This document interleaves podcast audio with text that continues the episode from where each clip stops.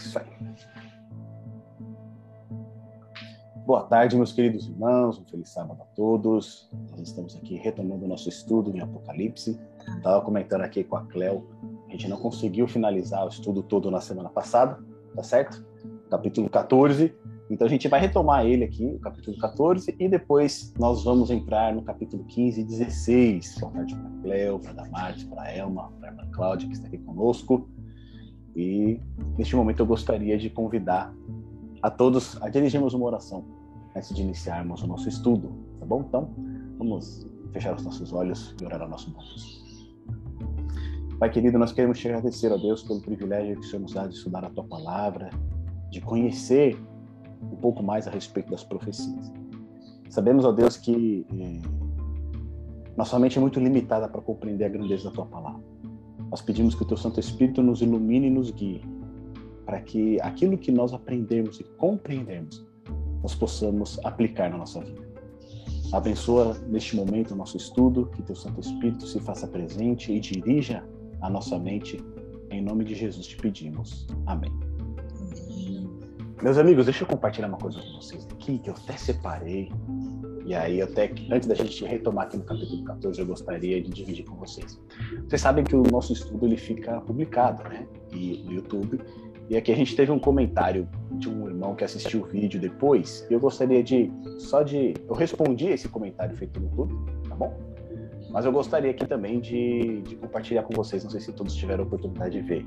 Aqui o irmão Carlos Roberto ele fez o seguinte comentário é, o caso é que esse chip ou marca, ou nanotecnologia, se referindo ao estudo da semana passada da marca da besta, é, vai mandar uma onda de frequência bem baixa, igual a do cérebro humano, mudando seus pensamentos e roubando a sua alma. Esta será a maneira usada para introduzir o comunismo severo do anticristo. E acontecerá que no futuro próximo aparecerá uma cepa de um vírus e eles dirão que é uma variante do Covid-19, mas não é. É uma variante das vacinas. Então eles dirão: olha, você coloca esse chip que ele vai medir sua temperatura e se ela subir, o Estado vai vir na sua porta, não saia para não espalhar mais a doença, etc. Então aqui, a gente respondeu ele aqui no YouTube, mas o que eu gostaria de dividir com os irmãos, que justamente o estudo que a gente faz de Apocalipse, de todas as profecias, ela precisa envolver a Bíblia, tá certo? E a resposta para as interpretações que a gente procura, ela também precisa estar na Bíblia. Então, tudo que estiver fora da Bíblia, né, seja chip, seja vacina, seja qualquer outra coisa, é, a gente não consegue é, afirmar e não tem fundamento bíblico para dizer que isso é a marca besta, não é? Tá certo? Ah, toda a, a nossa interpretação tem que partir da Bíblia. Eu agradeço o comentário do irmão, né, que gastou esse tempo aqui assistindo o vídeo também e deixando, mas gostaria de reforçar que tudo, toda a nossa interpretação, ela precisa estar voltada para o texto bíblico, tá certo? E dentro do texto bíblico a gente não pode identificar todas essas questões que ele levantou aqui para gente. Então, meus amigos, olha só, no último estudo a gente falou de Apocalipse 12, 13, tá certo? E agora a gente vai entrar no Apocalipse 14. Deixa eu só tirar aqui essa segunda tela, que está atrapalhando um pouquinho. Isso. Deixa eu só tirar. Pronto. E no Apocalipse 14 a gente vai ter ali a imagem de três anjos, tá certo? A gente vai ter três mensagens ali que vão ser proclamadas por toda a terra por estes três anjos. Apocalipse 14, se estiver com a sua Bíblia e quiser acompanhar, por favor. Quando a gente olha esses três anjos de Apocalipse 14, ele é muito interessante, porque a gente vê lá em Apocalipse 13 o surgimento das duas bestas, tá certo? A besta que surge do mar, a besta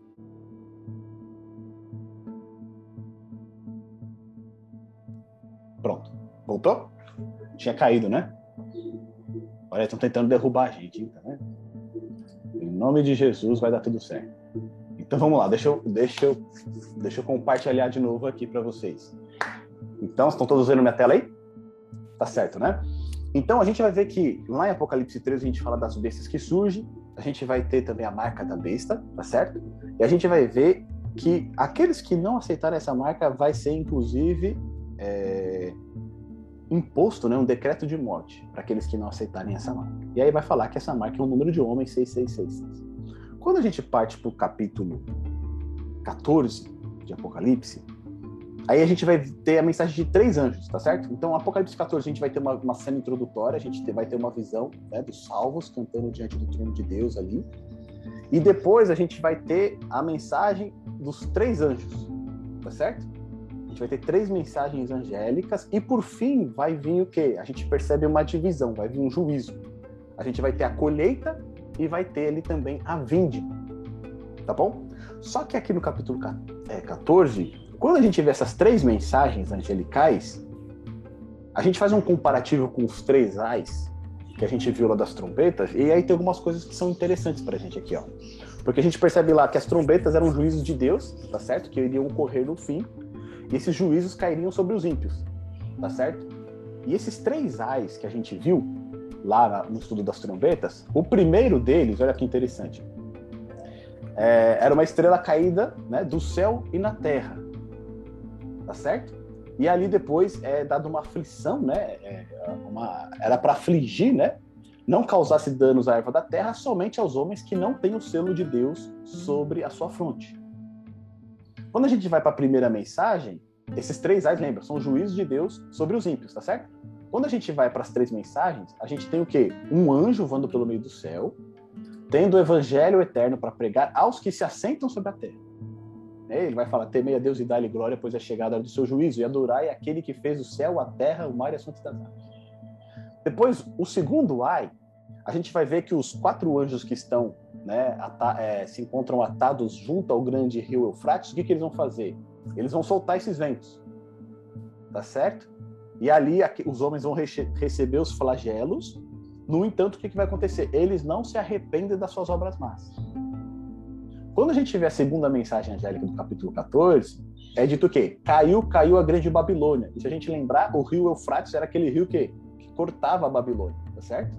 Ele passava no meio da cidade, então eles têm uma ligação muito grande.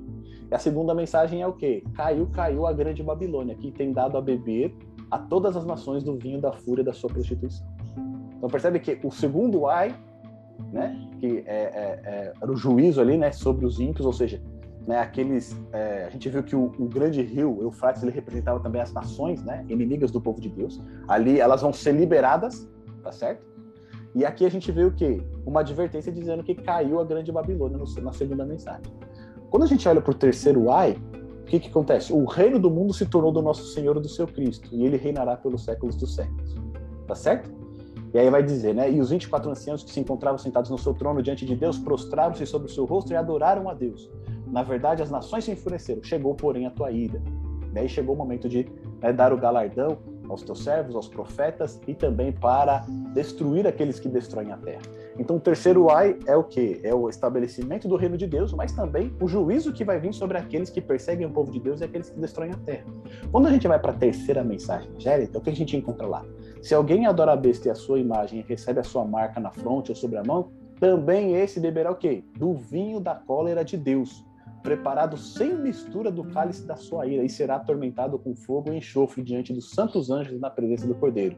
E a fumaça do seu tormento, ela sobe pelos séculos dos séculos, e não tem descanso algum, nem de dia nem de noite, os adoradores da besta da sua imagem, e quem quer que receba a marca do Senhor. Então você consegue perceber aqui o paralelo que existe entre os três ais, que são as três últimas trombetas, tá certo? Que recaem sobre os ímpios, né? São é o juízo de Deus recaindo sobre os ímpios, mas ao mesmo tempo, a gente percebe aqui no Apocalipse 14 três mensagens de Deus que procura fazer com que esses ímpios despertem, acordem e se voltem para o Deus verdadeiro. Ou seja, ao mesmo tempo que os juízos recaem sobre as pessoas que não querem aceitar a mensagem de Deus, esses três anjos, essas três mensagens, procuram o quê? Despertar essas pessoas para que elas se voltem para o Deus verdadeiro e não recebam o seu juízo no final. Tá certo? Então, ao passo que você tem três ais que castigam o mundo, você também tem três mensagens de esperança, de redenção de Deus, buscando salvar o mundo.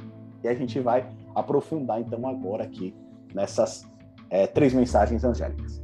Tá bom? Então, na introdução aqui do capítulo 14, né, João ele vai olhar e ele vai ver lá o cordeiro em pé sobre o Monte Sião e com ele 144 mil, tendo na fronte escrito o seu nome e o nome do seu pai. E aqui a gente, quando, a última vez que a gente ouviu falar dos 144 mil foi lá no capítulo 7, tá certo? Quando eles foram selados. O mundo estava diante de uma grande crise, era entre a sexta e a sétima trombeta, e ali foi feita uma pergunta, né? Quem que poderá subsistir nesse dia? No dia da ira do, de Deus e do Cordeiro. Quem é que vai poder ficar de pé nesse dia? E a resposta é dada a quem? A 144 mil que foram selados. Tá certo? E aqui no capítulo 14 a gente vê o que foi esse selo. E, né, o que a gente falou, né, que o selo ele é o Espírito do Santo, Espírito Santo plenamente na pessoa, tá certo? Levando ele à obediência de todos os mandamentos, inclusive do sábado, que é o quarto mandamento. E aqui, quando a gente olha essa cena de João, os 144 mil, o que, que eles têm na fronte deles? Que é o selo de Deus. Está escrito o nome, o quem? O nome de Deus, o nome do Cordeiro e o nome de quem? Do seu pai. Tá certo? Que, que significa isso? Que eles foram selados. Que eles receberam o quê? O caráter de Deus na vida deles.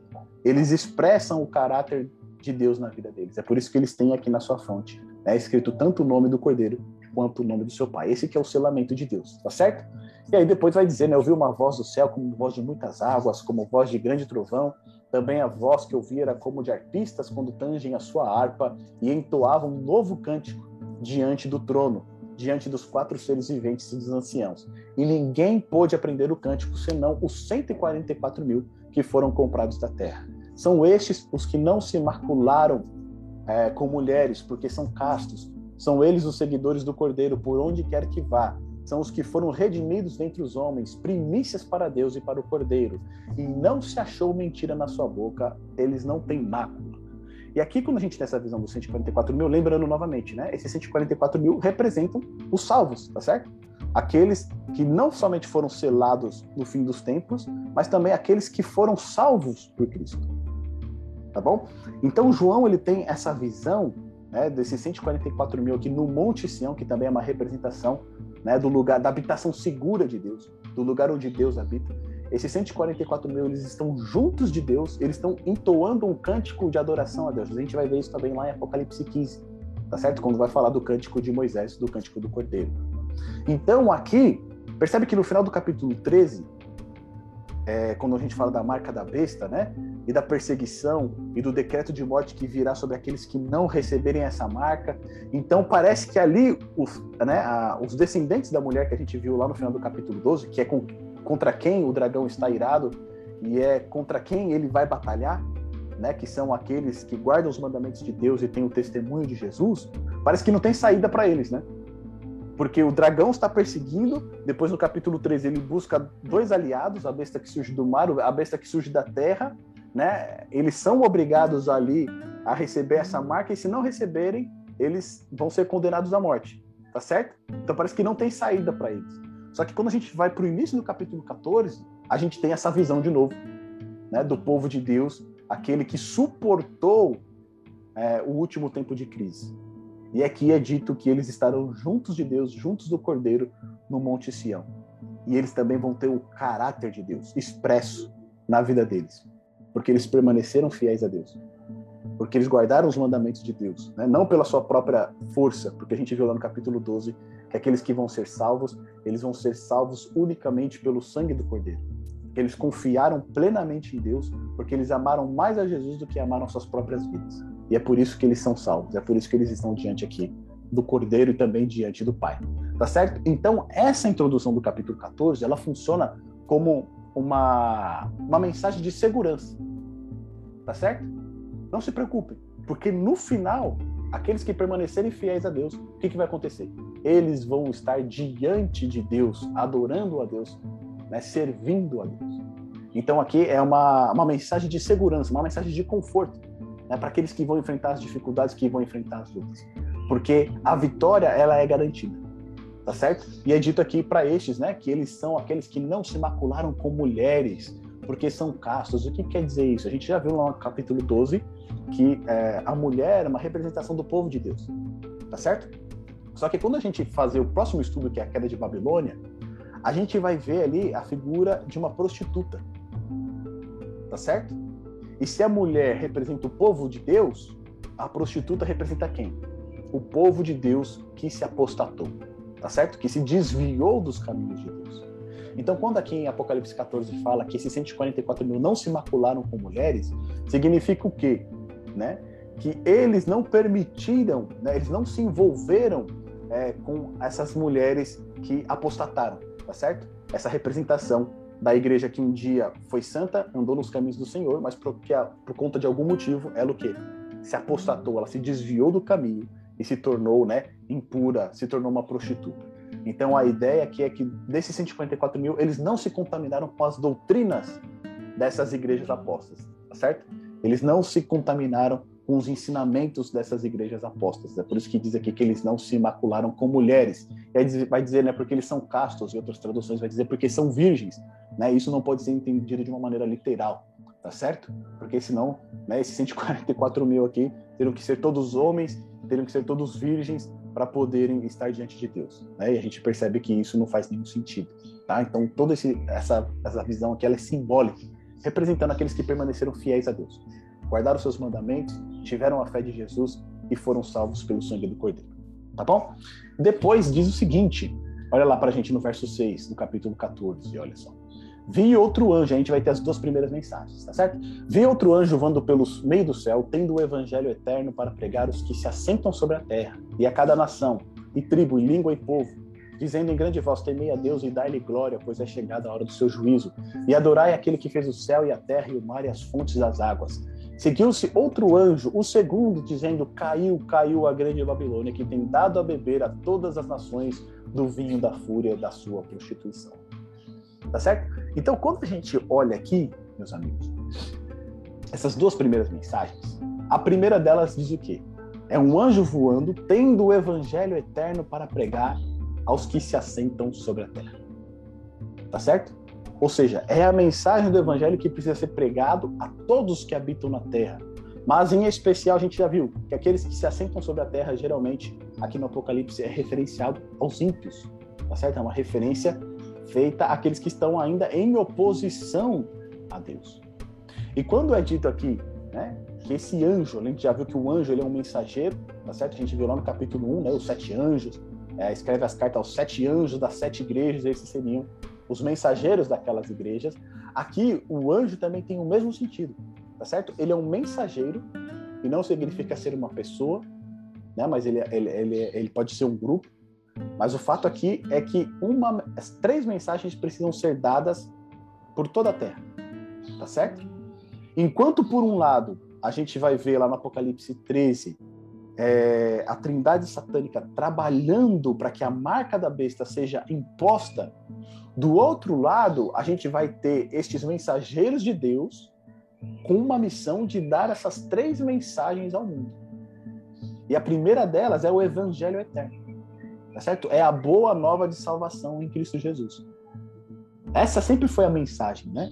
A mensagem de redenção, a mensagem de que nem tudo está perdido, a mensagem de que nós não estamos é, no mundo condenado à morte e estamos condenados junto com este mundo. Mas que existe salvação, existe perdão, existe uma nova vida para todo aquele que aceitar a Cristo Jesus como nosso Salvador.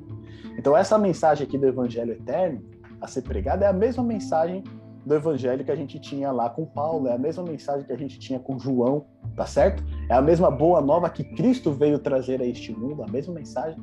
Ela continua sendo pregada hoje e nos últimos dias ela precisa ser pregada ainda com mais afim, tá certo? De que o mundo, apesar dele estar condenado à destruição, as pessoas que habitam nele não precisam ser destruídas. Elas podem encontrar salvação, elas podem encontrar refúgio em Cristo. Tá certo? E aí a gente vai entrar um ponto interessante que diz o seguinte, ó: Temei a Deus e dai-lhe glória, pois é chegada a hora do seu juízo, e adorai aquele que fez o céu, a terra, o mar e as fontes das águas. A gente percebe que essa primeira mensagem, o que, que ela pede? Temer a Deus e dar-lhe o quê? A glória devida. Por quê? Porque chegou a hora do seu juízo. Tá certo? Então ela está conclamando o mundo a temer a Deus, dar a glória a Ele, pois é chegado o quê? A hora do juízo. E um ponto muito interessante que a gente encontra aqui é, em Apocalipse, que é o seguinte: Exatamente. A Damares comentou aqui, né, que esse evangelho eterno é o mesmo evangelho tanto no Antigo quanto no Novo Testamento, né? É, é a mesma mensagem, a boa nova de salvação, né, em Cristo, lá no Antigo Testamento representado pela morte do cordeirinho e no Novo aqui pelo próprio Cordeiro de Deus. Então, olha só aqui no, nessa primeira mensagem aqui. Ela conclama o mundo a fazer o quê? Temer a Deus e dar glória a Ele, pois é chegada a hora do seu juízo. Tá certo? Ou seja, lembra que a gente estudou lá em Daniel que o juízo ele começou em 1844, tá certo? Então, essa primeira mensagem angélica aqui, ela começa a ganhar um, um volume maior exatamente nesse período. Lembra que lá em 1844 a gente viu um pouquinho a respeito de Guilherme Miller, que ele começou a pregar a respeito da volta de Jesus, que ele achava que a purificação do, do santuário de Daniel, capítulo 8, verso 14, se dava aqui na terra, né? E eles começaram a anunciar que Jesus iria voltar lá é, em 1843, depois em 1844, porque ali o, o santuário seria purificado. A gente viu que eles se equivocaram, né? O santuário aqui não é a terra, mas era o santuário lá no céu. E a purificação era o início do juízo que iria começar no céu, quando Jesus começou a ministrar agora como sumo sacerdote no lugar santíssimo. E quando a gente faz aquele paralelo com Levíticos 16, tá certo? O dia da expiação é a última etapa do juízo, tá certo? Depois antes da purificação do santuário. Então aqui, essa primeira mensagem, ela começa a ganhar volume por volta de 1844 também. E ela convoca o que as pessoas a temerem a Deus, dar a sua glória, pois começou o juízo. E quando a gente vai para a Bíblia, por exemplo, lá em Eclesiastes, no capítulo 12, no verso 13 e 14, eu gostaria que alguns dos nossos irmãos encontrassem esse texto para a gente, para ler. enquanto os irmãos procuram, sempre quando a gente vai ver na Bíblia a questão do temor a Deus, tá certo? É o que? É um respeito a Deus. E esse respeito também, ele não, ele não está diretamente associado ao medo, tá certo? Não é ter medo de Deus mas é ter respeito por Deus. Né? É um temor de respeito, de obediência a Deus. Né? Levar Deus a sério, não é tratar Deus como se fosse é, brincadeira ou algo nesse sentido, tá certo? Então esse temor aqui é levar a Deus a sério, respeitar Ele. E geralmente esse temor a Deus ele está associado com a obediência a Deus. Então sempre quando a gente vê esse temor a Deus, ele está geralmente associado também com a obediência a Deus. E quem encontrou lá em Eclesiastes capítulo 12, verso 13 e 14, por favor, pode ler para a gente, pode abrir o microfone e ler esse texto, por gentileza.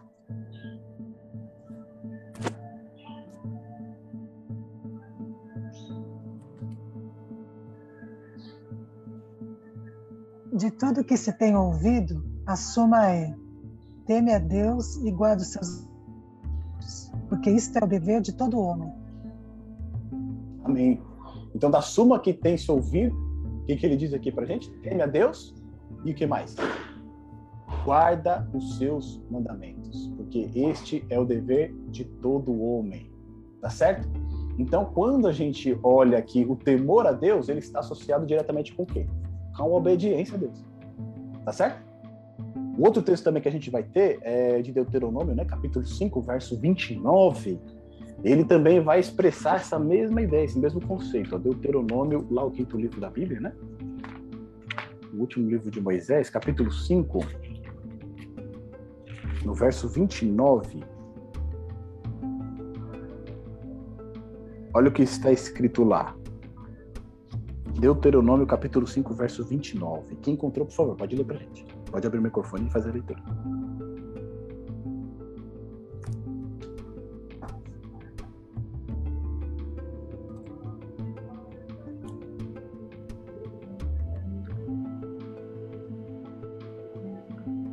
Acho que tá, tá desligado. Isso, pronto. Vamos lá. Ah, se tivessem sempre esse mesmo coração para me temer e guardar meus mandamentos, seriam então felizes para sempre, eles e seus filhos. Olha só. Tá vendo de novo a associação que Deus faz entre temer e o quê? Obedecer os seus mandamentos.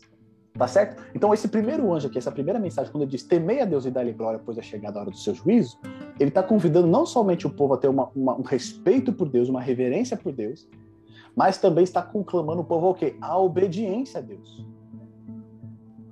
Tá certo? E por que isso? Porque a gente viu que a marca da besta ela vai ser justamente algo que vai procurar fazer com que as pessoas deixem de obedecer a Deus. deixem de obedecer os mandamentos de Deus. A gente viu lá que né, a besta que surge do mar, junto com a besta da terra, elas quebram ali os quatro mandamentos que são relacionados a Deus. Tá certo?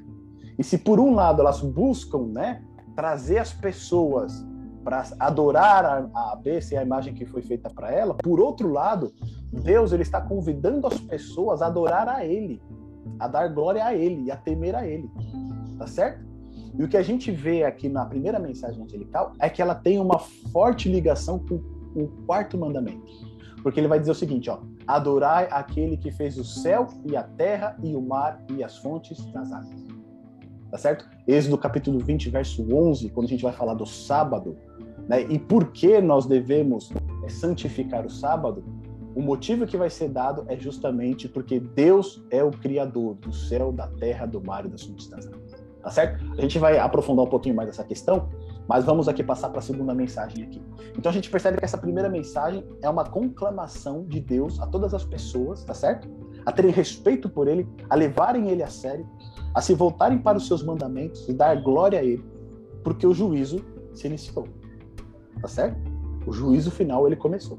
E aqui no segundo anjo, ele vai dizer o seguinte, ó, a mensagem do segundo anjo. Caiu, caiu a grande Babilônia, que tem dado a beber a todas as nações do vinho da fúria da sua prostituição. A gente sabe que Babilônia sempre é representado na Bíblia como uma, uma força, né, em oposição a Deus. E aqui é a primeira vez que João vai se referir a Babilônia tá certo? É a primeira vez que ele vai se referir a Babilônia. Só que por tudo que a gente tem visto até aqui, o que, que a gente consegue compreender? Que essa Babilônia, e assim também como a gente fez nosso, nosso estudo lá em, em Daniel, representa o quê? A união do poder político com poder religioso em oposição a quem? A Deus e ao seu povo. Tá certo? Quando a gente pega o exemplo lá de Daniel capítulo 3, quando Nabucodonosor erige aquela imagem né, e pede adoração a ela, aquele evento ali ele é um evento político, mas também é um evento religioso, tá certo? Ele estava reunido todos os principais líderes do governo de Babilônia. E ali foi feito o quê? Com que as pessoas adorassem uma imagem que era a representação dos deuses de Babilônia. Ou seja, ali a gente viu a união do poder civil com o poder religioso, tá certo? O poder estatal mais o poder religioso contra Deus e o seu povo. E aqui, quando João se refere à Babilônia, novamente, ele está falando dessa união do poder estatal com o poder religioso contra Deus e contra o seu povo. Tá certo? É exatamente essa imagem que a gente vê em Apocalipse 13. Então, aqui o segundo anjo, ele alerta, ele diz assim, ó, caiu, caiu a grande Babilônia. Tá certo? Ela vai cair. Por mais que ela pareça poderosa, por mais que ela queira impor as suas leis, por mais que ela queira impor a sua adoração, a sua marca, ela vai cair. Tá certo? Não se preocupem, ela vai cair. E aqui a gente tem algumas referências, né? Por exemplo, a gente tem Daniel 5, lembra da queda de Babilônia? Que lá é, Belsazar, né, neto de Nabucodonosor, ele estava fazendo uma festa, né, dando um banquete, e ali eles quiseram profanar os utensílios do templo. E naquela mesma noite que aconteceu? Ciro, né, liderando o exército medo-persa, invadiu Babilônia e eles tomaram a cidade. Ou seja, numa noite o que aconteceu?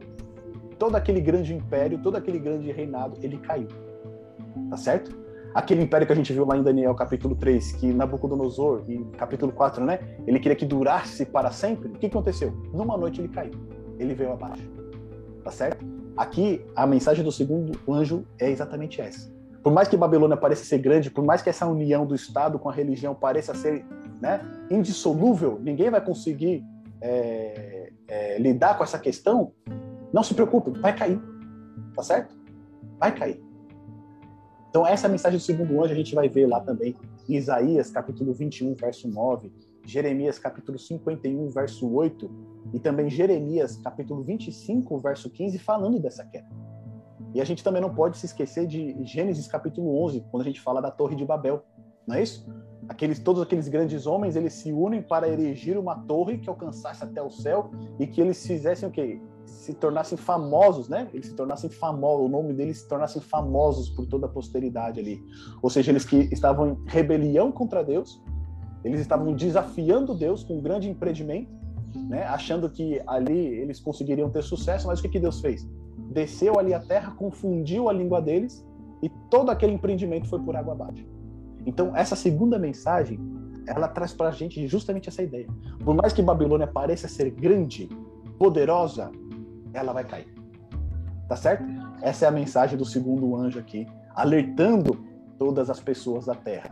E agora a gente vai para terceira. Ah, e aí vamos voltar aqui naquela, naquele ponto que eu comentei com vocês, tá certo? Da primeira mensagem angélica, onde a gente fala a relação que ela tem com o sábado.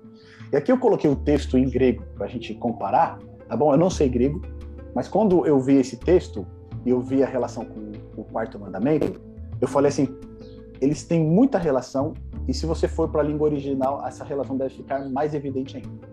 E aí, quando eu coloquei esse trecho, né, da mensagem do, do primeiro anjo, que fala para adorar, né, o Deus Criador dos céus, da terra e das fontes das águas. E eu comparei aqui com Êxodo capítulo 20, verso 11, que fala do sábado. Olha que coisa impressionante aqui pra gente, tá? Essa parte toda que está em amarelo é exatamente o mesmo texto. Então aqui, Apocalipse 14, verso 7, é a mensagem do primeiro anjo. E aqui do lado esquerdo, Êxodo capítulo 20, verso 11, que fala a respeito do mandamento do sábado. Essa parte em amarelo aqui é o que eles têm em comum, justamente quando fala do Deus criador da terra, né? É, do céu, do mar, das águas e das fontes das águas. A única divergência que eles vão ter é nesse essa palavrinha aqui em grego, tá certo? Que está aqui é, em laranja para gente. O resto todo é, é, igual, tá bom? E aí depois aprofundando esse estudo, é, os editores da quarta edição do, do, novo, do Novo Testamento em grego né? Eles indicam nas margens ali da, é, desse Novo Testamento que Apocalipse 14, verso 7, ele faz uma referência direta a Êxodo 20, verso 11, tá certo? Ao quarto mandamento.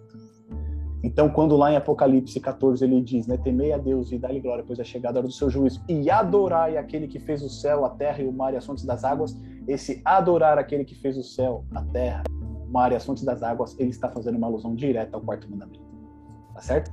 Então aqui a gente já tem, né, os estudiosos, aqueles né, que tem mais gabarito ainda, falando que realmente eles estão conectados, tá certo? Então essa primeira mensagem, ela conclama as pessoas para adorar a Deus, não somente adorar a Deus, mas também o quê? Colocar em enfoque o quarto mandamento, que é justamente, né, o selo de Deus, né, o selo de Deus como mandamento, é o quarto mandamento, o mandamento do sábado é o selo de Deus nos mandamentos de Deus. Né? Ele está selando os mandamentos de Deus. E ali ele vai fazer a oposição direta à marca da besta, como a gente viu em Apocalipse 13. Então, Apocalipse 13, a gente tem a marca da besta sendo imposta por é, obrigação né, a toda a humanidade. Em Apocalipse 14, a gente tem né, esses mensageiros alertando ao mundo né, a respeito de temer a Deus, obedecer os seus mandamentos e também, é, inclusive, né, o mandamento do sábado. Tá certo? Então aqui a gente tem, né, novamente, aquela relação estreita entre é, temer a Deus e guardar os seus mandamentos, que a gente viu em Eclesiastes capítulo 12, e aqui comparando agora dois textos, né? Tanto aqui do lado esquerdo o mandamento é, do sábado, desde o capítulo 20, verso 11, quanto aqui também Apocalipse 14, verso 7, tá certo? Adorai aquele que fez o céu, a terra e o mar e as fontes das águas. E aqui em Êxodo capítulo 20, 11, diz o seguinte: porque em seis dias fez o Senhor os céus e a terra, o mar e tudo que neles há. Tá certo? Então são justamente essa essa comparação aqui, ó. Aquele que fez o céu, a terra, o mar e as fontes das águas, fez o Senhor os céus e a terra, o mar e tudo que neles há, e ao sétimo dia descansou. Tá bom? Então a gente percebe que essa primeira mensagem ela está diretamente relacionada ao quê? Ao quarto mandamento, o mandamento do sábado. Então, a segunda mensagem a gente viu aqui, que fala sobre a queda de Babilônia, e agora a terceira mensagem, que diz o seguinte: seguiu-se a esses outros três anjos, o terceiro, outro anjo, né?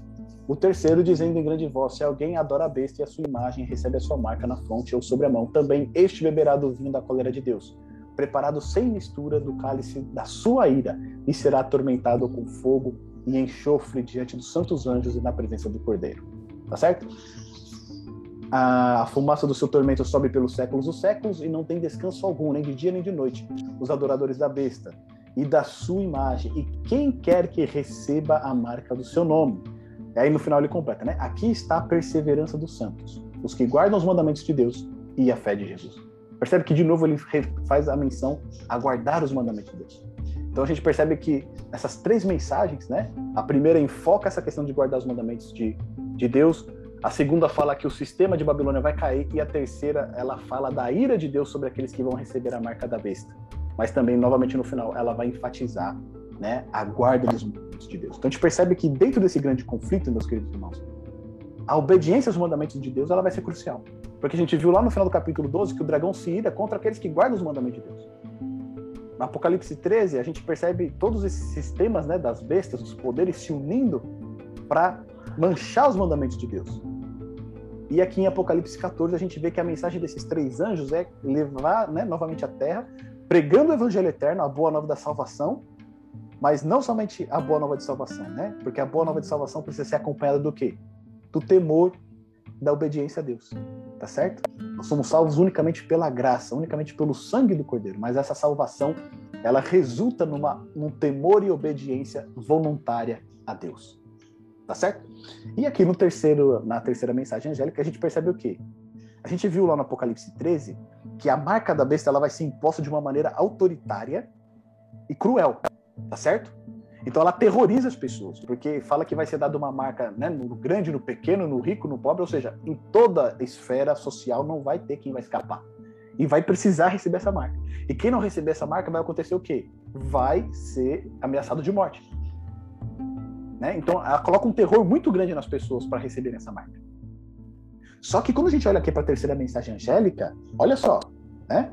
Aqueles que receberem a sua marca na fronte ou sobre a sua mão, também esse beberá do vinho da cólera de Deus, preparado sem mistura, do cálice da sua ira, e será atormentado com fogo e enxofre, diante dos santos anjos e na presença do Cordeiro. A linguagem que João está usando aqui quer dizer o seguinte: se parece muito mal você é, não receber a marca da besta, tá certo? E você ser atormentado, e você ser perseguido, e você enfrentar lutas, pior vai ser para aquele que receber a marca da besta. Né? Assim como a marca da besta está sendo é, imposta por medo, lógico que o selo de Deus não é imposto por medo, mas o que está querendo dizer aqui na terceira mensagem, que o castigo para aqueles que receberem a marca da besta vai ser muito pior. Tá certo? Porque quando ele usa a linguagem aqui, né? Beberá do vinho da cólera de Deus preparado sem mistura. Isso equivale a uma prática lá dos tempos antigos. Que quando você tinha uma bebida muito forte, o que, que eles faziam? Eles diluíam na água ou diluíam com suco, né? Hoje existe até mesmo isso, né? Às vezes faz, né? Pega uma bebida muito forte, dilui com suco para ficar um pouco mais é, leve, né? Só que a cólera de Deus vai ser o quê? Sem mistura. Num comparativo que a gente pode fazer depois com Apocalipse 16, que a gente vai ver a ira de Deus sendo derramada, tá certo? É, as trombetas era a ira de Deus caindo misturada. Tá certo? Ainda tinha misericórdia nas trombetas. Deus permite, né, que esses juízos caiam sobre a terra, mas ainda tinha a mistura de misericórdia ali. Quando a gente vai para as pragas em Apocalipse 16, elas caem o quê? Sem mistura, ou seja, sem misericórdia. Ali os ímpios começam a receber o quê? A ira de Deus. Tá certo? Toda a fúria de Deus. E esse é o destino daqueles que receberem essa marca. E aí ele vai falar, né, para a gente aqui, do fogo e enxofre. A gente já viu que o fogo e enxofre é um juízo de Deus. E ele vai falar que a, fu a, fumaça do tormento desses ímpios ela vai subir pelos séculos dos séculos. E a ideia aqui de subir pelos séculos dos séculos é destruição total. Tá certo? Não significa que esses ímpios aqui, a fumaça do tormento deles vai durar eternamente. Porque lá em Gênesis 19, é, é, capítulo 19, versos 24 e 28, quando a gente tem a destruição de Sodoma, é, com fogo e enxofre também, certo? Como está mencionado aqui. O que, que Abraão vê, né? O sinal da destruição de Sodoma. Ele vê uma, uma fumaça subindo ali do local, tá certo? Onde era Sodoma e Gomorra, porque caiu fogo e enxofre do céu. Mas aquele fogo e enxofre, aquela fumaça cessou, tá certo? Chegou um momento quando terminou de queimar o que tinha para queimar, o que aconteceu? Ela cessou de queimar.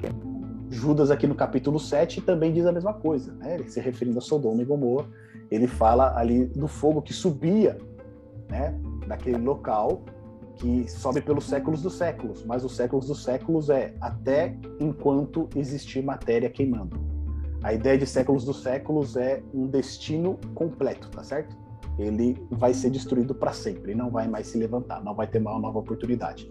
Essa vai ser também a destruição dos ímpios. Em Isaías, no capítulo 34, no verso de 8 a 10, é um texto bastante interessante, depois eu recomendo que os irmãos possam ler, fala a respeito da destruição de Edom, e usa a mesma a mesma ideia aqui de, da terceira mensagem angelical. Tá certo? Só que Edom também não continua queimando e exaurindo fumaça até hoje. Tá certo? Então a ideia aqui é de destruição eterna, completa. Tá bom? Depois a gente vai ver o que? É chegado o juízo. E aqui eu vou condensar bem rapidinho pra gente. Ali vai dizer o que? Vai ter né, a, uma outra bem-aventurança no livro de Apocalipse. Bem-aventurados os mortos que desde agora o que? Morrem no Senhor. Sim, diz o Espírito, para que descansem das suas fadigas, pois as suas obras os acompanham. Tá certo? Então aqui, Deus, ele não diz que nos últimos dias todo o povo vai ser poupado. Tá certo? De todos os males que virão sobre esse mundo. Muitos vão descansar. Muitos eles vão dormir, né? Que a gente já fez aquele estudo que a morte na Bíblia é como um sono. Tá certo?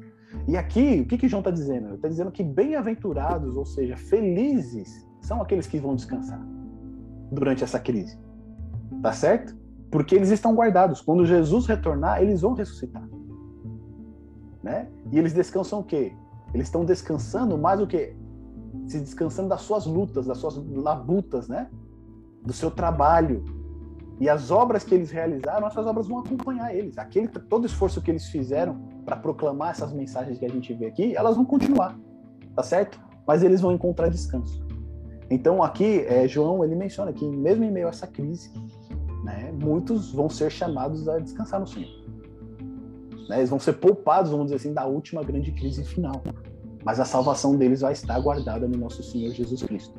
Quando Jesus retornar, eles irão ser ressuscitados. Né? Por isso que logo quando a gente teve essa crise né, de Covid, muitos né, dos nossos irmãos vieram descansar no Senhor, né?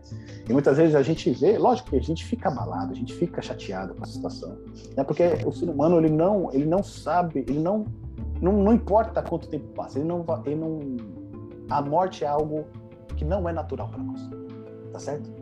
A gente não consegue se conformar com isso, justamente porque nós somos criados para viver eternamente com o nosso Deus, né? A morte é um intruso, então a gente, a gente não se conforma com isso. Mas muitos são chamados a descansar nesse momento. E a gente tem a plena. Não, não podemos ter a certeza que quem tem a certeza é Deus, né? Mas Deus que conhece o coração conhece todas as coisas. Mas a gente pode esperar, confiante, que se nós buscamos a Deus, servimos a esse Deus, mesmo que sejamos chamados a descansar, quando o Senhor retornar, nós iremos ressuscitar e estaremos juntos dos nossos queridos.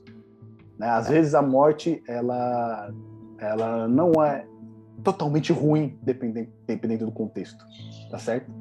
Dependendo do sofrimento, da, da, da questão que a pessoa está passando. Uma forma a gente está vendo aqui nessa última crise, né?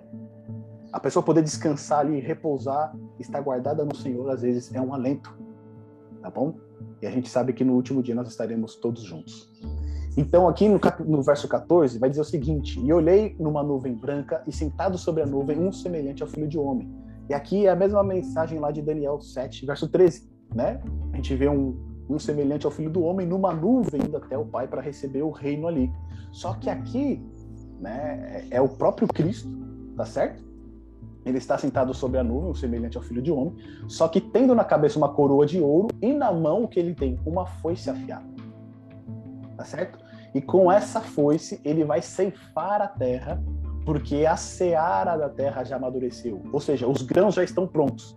Então ele vai ceifar e vai recolher esses que estão prontos. E aqui essa linguagem ela é muito interessante. Depois eu convido irmãos a olharem lá em Mateus, no capítulo 13, tá certo? É, dos versos 38 a 43, Cristo ele vai contar ali a respeito da parábola. Ele vai contar uma parábola a respeito é, da seara, tá certo? Ali ele vai explicar certinho exatamente como será a sua vinda. Ele vai explicar para os discípulos e é essa mesma imagem que João está usando aqui. Então, essa seara que está pronta são aqueles que estão prontos para entrar no reino de Deus. Tá certo? Então, Cristo recolhe eles. Mas lá no verso 17 diz o seguinte: Então sai do santuário que se encontra no céu outro anjo, tendo ele mesmo também uma foice afiada e saiu ainda do altar outro anjo, aquele que tem autoridade sobre o fogo, e falou em grande voz ao que tinha a foice afiada, dizendo: Toma a tua foice afiada e ajunta os cachos da videira da terra, porquanto as suas uvas estão amadurecidas. Então o anjo passou a sua foice na terra e vindimou a videira da terra, e lançou-a no grande lagar da cólera de Deus. Então o que a gente está vendo aqui nessas últimas, nesses últimos versos de Apocalipse 14 é a cena do juízo. Tá certo? As três mensagens foram proclamadas em toda a terra. Todas as pessoas tomaram a sua decisão ou a favor do evangelho eterno e dos mandamentos de Deus, ou então receberam o quê? A marca da besta. E logo após a decisão de todas as pessoas, o que aconteceu? Juízo, tá certo? Então Jesus vem, recolhe aqueles que estão prontos para serem levados para o seu reino, mas aqueles que o rejeitaram, eles aqui são é, prefigurados, né? Eles são apresentados para a gente aqui como as uvas que estão amadurecidas e agora né, elas vão ser lançadas no lagar, aonde ali é, vão enfrentar a cólera de Deus. Né? Então, assim como a uva é prensada no lagar, né, para sair o suco, a gente tem essa imagem, né, no sul do Brasil, lá na Itália, eles pisando nas uvas para extrair o suco dela, assim também serão os ímpios, né, prensados pelas pragas que cairão sobre a terra. E aí no verso 20 diz o seguinte: O lagar foi pisado fora da cidade e correu sangue do lagar até os freios dos cavalos, numa extensão de 1.600 estádios. Esses 1.600 estádios aqui é equivalente a 300 quilômetros, né? E aqui a gente percebe que o, o, sangue correu até o freio dos cavalos, ou seja, o, o, sangue subiu muito, né? Ou seja, foi muito sangue que foi derramado com, com esse juízo, né? Como, como a Damares colocou aqui no chat pra gente. É, são duas ceifas, né? a ceifa dos justos e também a ceifa ali dos ímpios, tá certo? Ali eles vão receber também os seus juízos. Então, essa é a mensagem de Apocalipse 14. A gente percebe o quê? Que enquanto a marca da besta está sendo né, imposta por toda a terra, a mensagem do evangelho ela está sendo pregada, ela continua sendo pregada, dando uma ênfase agora na, na, na questão do juízo que se iniciou no temor a Deus, na obediência dos seus mandamentos e para que as pessoas não recebam o quê? A marca da besta. Tá certo? A gente coloca aqui num plano que a gente tem acostumado já a acompanhar, olha só que coisa interessante pra gente. Cobrindo, né, Apocalipse 12 até o Apocalipse 14, o que, que a gente tem lá? A gente tem a perseguição da mulher que ocorre, tá certo? Pelo dragão, o dragão perseguindo o povo de Deus. Chega em 538, surge a besta do mar, que é o momento da supremacia papal, o momento ali que Roma, né, ela acumula poderes religiosos e também poderes políticos. E durante 1260 anos, ou 42 meses, ou um tempo, tempos e metade de um tempo, que representam todos o mesmo período, né, ela vai dominar ali sobre toda, sobre toda a Europa, tá certo? E qualquer pessoa que fala qualquer coisa contra ela é, vai ser perseguido, vai ser morto. Então, nesse período aqui de 42 meses, é o período da supremacia papal. Só que lá em 1798, a gente viu, lá em Apocalipse 3, o que, que acontece com uma das cabeças né, de Roma? Ela é ferida, tá certo? Ferida como se fosse de morte. Ali, é, Roma Papal perdeu a, toda a sua, o poder é, secular que ela tinha. Né? Ela foi deposta ali, o Papa Pio VI ele foi deposto, então a besta da, da, do mar recebeu uma ferida. E um pouquinho antes desse período, olha lá, em 1776, o que, que acontece? A independência dos Estados Unidos. Então, os Estados Unidos começa a surgir como nação e começa a disputar como uma grande potência a partir desse período. E aí, depois, passando o tempo do filme 1798, né, os Estados Unidos ele vai surgir como uma, como uma besta da terra, como uma grande nação, né, como que, li, que lidera o mundo, que está à frente da, da, das grandes questões mundiais. E mais para frente, a gente vai perceber que essa, esse surgimento dos Estados Unidos, né, como um cordeiro, né, ele vai começar a falar como o dragão. E não somente isso, mas ele também vai começar a operar grandes sinais, tá certo? Ele vai fazer grandes sinais, grandes maravilhas, inclusive vai formar uma imagem da primeira besta. A gente viu que essa imagem da primeira besta é o quê? É a união do poder religioso com o Estado, tá certo? Quando as igrejas protestantes, quando as igrejas evangélicas dos Estados Unidos né, forçarem a, o governo a tomarem decisões com relação à questão de consciência, com relação à questão religiosa, ali você vai ter formado a imagem daquela primeira besta que surgiu lá na Idade Média, onde a igreja papal, de Roma, é, Roma papal né, acumulava tanto poder religioso quanto poder político. Então, depois de ser formada essa imagem, o que, que vai acontecer também? Vai ser imposta a marca da besta. E aqueles que não aceitarem essa marca, eles vão enfrentar o quê? A ira das nações tá certo? As pessoas vão se voltar contra elas, os governos vão se voltar contra elas, porque elas não têm aceitado essa marca, até quando vai ser exigido aí que aqueles que não receberem essa marca, eles possam ser mortos, tá certo? A gente percebe lá em Daniel capítulo 3, Daniel capítulo 6, quando Daniel foi colocado na cova dos leões, e também em Esther, no livro de Esther, no capítulo 3, a gente percebe que isso já aconteceu na história. Tá certo? O povo de Deus, por, se, por, por permanecer fiel a ele, fiel aos seus mandamentos, muitos eles foram condenados à morte. Tá certo? Mas nessa situação aqui a gente percebe que nesses três casos Deus livrou o seu povo. Tá bom? Então, a gente percebe que aqui a gente tem né, um cronograma das ações, onde o tempo que a gente está vivendo é um tempo anterior aos grandes sinais da besta da terra e da formação da imagem da besta. Tá certo? O, que está, é, né, o surgimento da primeira besta, da segunda besta, tudo isso já aconteceu. O que, que está diante de nós agora aqui? A formação da imagem da besta, né, os grandes sinais que a besta da terra vai fazer, a marca da besta sendo apresentada e imposta ao grande mundo. Tá? A gente está vivendo justamente no meio aí de todo esse período. E a gente percebe também que a pregação do evangelho, né, ela sempre foi feita, tá certo? Desde lá do, do primeiro século, ela está sendo dada a todo mundo. Só que no tempo do fim, essa pregação do evangelho vai acontecer o quê? Ela vai se intensificar, ela vai se avolumar, tá certo? Principalmente quando for formada a imagem da besta. Quando a imagem da besta for formada, então essas três mensagens que a gente viu aqui em Apocalipse 3, elas vão soar de uma maneira esplendorosa por todo mundo. E aí muitas pessoas vão chegar ao conhecimento, né? É, do temor de Deus, da obediência aos seus mandamentos, de dar glória a Ele e vai poder tomar sua decisão entre receber o selo de Deus ou então receber a marca da besta. Tá bom, meus irmãos? Então aqui então, a gente. Preto. Pode falar, Pretinho, pode Preto. falar enquanto eu mudo aqui. É, então a gente está é, agora avançando realmente na parte escatológica, né, que é nas profecias, porque a gente viu aos, aos capítulos anteriores, né, nos capítulos anteriores, nós vimos muito a parte histórica também da igreja cristã, né, do povo de Deus, e também dos ímpios, mas agora a gente está realmente só tendo o que, o que está profetizado para acontecer no futuro, no futuro que a gente acredita ser bem próximo, né? Exato. Então essa é realmente a parte profética né, do livro de Apocalipse. Exatamente. E As agora... coisas que ainda não aconteceram, né? E a gente está testemunhando aí a proximidade disso acontecer, como ocorreram as demais que estão relatadas, né? Perfeito. É, nesse estudo de hoje agora, né, entrando na, no nosso cronograma aqui, que a gente já falou do capítulo 15 e 16, a gente vai ver as sete pragas, né, as sete últimas pragas de Deus aqui. A gente vai ter duas divisões grandes, tá? O canto da vitória, que é o cântico de Moisés e do Cordeiro, o fim da intercessão no santuário celestial, e a gente vai ter o juízo de Deus sobre uma humanidade rebelde, tá bom? Por que rebelde? Porque a gente viu que as trombetas, elas caem ainda com misericórdia, tá certo? É a ira de Deus, mas elas caem com misericórdia ainda, né? Porque a gente vê que elas atingem apenas um terço. Lembra que a gente falou que um terço representa é, o domínio de Satanás?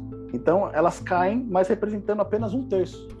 Quando a gente vai agora aqui para as trombetas, a gente vai ah, para os selos, né? Para as taças, desculpa, é, as é. pragas a gente vai ver que agora elas não têm mais essa misericórdia, tá certo? É o juízo de Deus sem mistura. Então, olha só, a gente tem duas cenas bem distintas aqui no capítulo 15 e 16, né? A primeira a gente tem um povo redimido cantando, louvando e adorando a Deus. E na segunda parte, a gente tem os ímpios sofrendo os juízos das suas escolhas, como consequência das suas escolhas. Tá certo? Em rejeitar Deus. E não somente rejeitar Deus, mas perseguir também o povo de Deus. Então a gente tem essas duas cenas bem distintas. Numa, o povo, né, os salvos, ali os redimidos, eles adoram a Deus. A segunda, a gente vê os juízos, né, os flagelos de Deus caindo sobre a terra. Tá certo? Então acho que aqui é até a parte que a gente, né, muitas vezes ouve muito sendo falado a respeito do Armagedon, né, a destruição da terra, como que tudo vai se dar. Então, olha só, meus amigos. Aqui, a gente vai pular aqui essa parte do 15 e 16. Conforme ali a Damares falou pra gente, a gente está justamente nessa zona aqui, ó. O grande conflito é as sete pragas, tá certo? A gente está vivendo esse período. A gente está saindo da parte histórica e entrando na porção que escatológica, aquilo que tem a ver com relação aos últimos acontecimentos. Né? A gente está vivendo justamente no âmago, no, na parte central do livro do Apocalipse que vai do capítulo 11 até o capítulo 16. É justamente esse momento em que nós estamos vivendo, né, aguardando aí os próximos acontecimentos. E lembrando a vocês que agora, a partir das sete pragas, o que, que acontece? Tudo acontece em sequência. Tá certo? A gente não tem mais aquela repetição, aquele paralelismo que a gente tinha quando a gente viu as sete igrejas, os sete selos, as sete trombetas e a parte do grande conflito. Tá certo? Agora é sequencial. Agora a gente só vai para frente, a gente não volta mais. E aqui quando a gente fala das sete pragas, né? Ah, junto com ela, a gente vai ver no capítulo 17 e 18 também a queda de Babilônia. Porque aqui as sete pragas, ela vem as pragas em sequência, tá certo? Até, o, até, ter, até acabar com tudo. E aí no capítulo 17 e 18 vai mostrar como que se deu a queda de Babilônia que a gente viu na mensagem do segundo anjo, tá certo? Caiu, caiu a grande Babilônia. Aqui nas sete pragas, ele vai trazer o juízo dos ímpios até o final. Pronto, acabou. E aí depois no capítulo 17 e 18 ele vai mostrar como que se deu essa queda de Babilônia, né? Como que se deu essa queda dos ímpios, tá certo? Depois no capítulo 19 e 20 a gente vai ver o milênio, o juízo que vai ser estabelecido e por último no capítulo 21 e 22 a nova terra, a Jerusalém, tá bom? Onde aquelas igrejas de Deus que eram representadas lá no, nos primeiros capítulos, né, que representavam o povo de Deus, vai encontrar enfim o seu descanso na nova terra, tá bom? Então, olha só, Lembra que a gente falou que, né, antes de cada sessão a gente tinha uma cena introdutória, né? Foi assim que a gente viu lá o castiçal no capítulo 1, depois nos sete selos a gente viu o trono ali das mesas com pães, nas sete trombetas a gente viu o altar de ouro, que é o altar de incenso, tá certo? Quando a gente entrou no capítulo 12, a gente viu a arca da aliança lá no final do capítulo 11. E agora, no capítulo 16, a gente vê o quê? As taças. Tá certo? E a gente vai ver que essas taças aqui da Ilha de Deus, elas estão saindo do templo. Elas estão deixando o templo. Ou seja, aquilo que tinha para acontecer no santuário celestial já aconteceu. A gente foi acompanhando, né, João nas suas visões, em cada área ali do templo, em cada móvel do templo. Chegou agora na última sessão que foi do grande conflito, né? Cada um tomou sua decisão, ou recebe o selo de Deus ou a marca da besta. Agora acabou. Não tem mais móvel no santuário, não tem mais lugar no santuário para se dirigir. Agora o que a gente vê são as taças, as pragas saindo do santuário de Deus. Tá certo? E elas vão ser derramadas sobre a terra. Ou seja, o trabalho que tinha para acontecer no santuário já foi feito. Né? A mediação de Cristo no santuário como nosso intercessor e sumo sacerdote acabou. Basicamente é isso que está querendo dizer. Né? Esse trabalho né, para perdoar os pecados, para conceder a salvação, ele terminou. Agora o juízo vai ser derramado né, sobre aqueles que não aceitaram a salvação. Tá certo? Então, aqui, logo no capítulo 15, a gente tem essa visão, né? João, ele tem uma, um, um sinal de grande admirável e sete anjos tendo os sete últimos flagelos, pois com ele se consumou a cólera de Deus. E vi como um mar de vidro mesclado de fogo, e os vencedores da besta, da sua imagem e do número do seu nome que se achavam em pé no mar de vidro, tendo harpas de Deus. De novo aqui, João ele tem uma visão de segurança, né? Aqueles que enfrentaram a besta, que enfrentaram a sua imagem, né? Que escaparam ali, é, vamos dizer assim, né? não que escaparam, né? Mas que não aceitaram. O que, que aconteceu? Eles saíram vitoriosos, tá certo? O destino deles é o quê? É estar diante de Deus no mar de vidro adorando e louvando a Deus. E ali a gente vai ver que eles entoavam o cântico de Moisés, o servo de Deus, e também que é o cântico do Cordeiro, dizendo: Grandes e admiráveis são as tuas obras, Senhor Deus Todo-Poderoso, justos e verdadeiros são os teus caminhos, ó Rei das Nações. Tá certo? Então esse é o cântico que eles estão entoando diante de Deus. E esse cântico de Moisés, quando a gente dá uma olhada lá em Êxodo, capítulo 15, do verso 1 a 19, esse cântico ele é entoado justamente quando Deus livra o povo do cativeiro egípcio. Tá certo? A gente tem até os filmes, né, que saíram recentemente aí. O faraó começa a perseguir o povo de Deus, né? Deus ali abre o mar vermelho, o povo passa, e quando o último israelita ele passa, o que acontece? O mar fecha novamente, e ali, né, todos os egípcios que estavam perseguindo o povo de Deus, eles são engolidos ali pelas águas e são arrastados para o fundo do mar. E logo após essa cena de livramento, né, o povo entoa um cântico de libertação.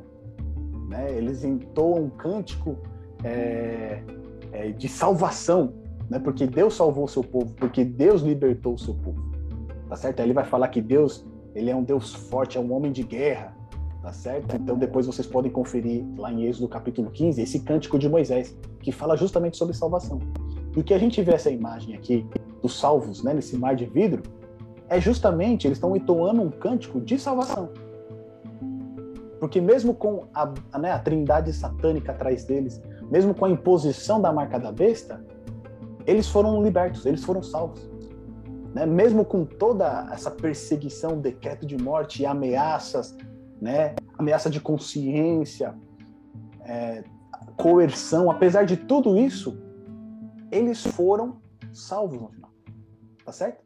Eles foram libertos. E é por isso que esses salvos aqui eles cantam esse cântico de Moisés, o servo de Deus, e o cântico do Cordeiro, tá certo? E esse cântico vai enfatizar o quê? Que Deus ele é todo poderoso, que ele é justo, que os seus caminhos eles são verdadeiros. E isso é muito importante porque quando a gente vê a cena agora das pragas, né, dos flagelos, só um Deus todo poderoso pode fazer isso. Mas ao mesmo tempo que esse Deus ele é todo poderoso, ele também é o quê? Ele é justo. E isso é fundamental. Porque quando a gente vê Deus se irá, né, a Bíblia vai chamar isso de ato estranho de Deus, né? Quando Deus é, castiga né, aqueles que se opõem a ele, né, não era a vontade de Deus fazer isso. Mas para poder salvar o seu povo, ele precisa então né, destruir o ímpio. Né? Para que o mundo seja livre do pecado, Deus vai precisar destruir o pecado. E se as pessoas quiserem ficar apegadas aos seus pecados até a última hora e não se livrar deles, Deus vai ter que também destruir essas pessoas. É isso que a Bíblia chama do ato estranho de Deus tá certo? Mas aqui, esses que foram redimidos falam, cantam o quê, né? Deus, ele é todo poderoso, ele é justo, ele é verdade, e verdadeiros são os seus caminhos. E aí depois ele faz uma menção, a mensagem lá do primeiro anjo, ó.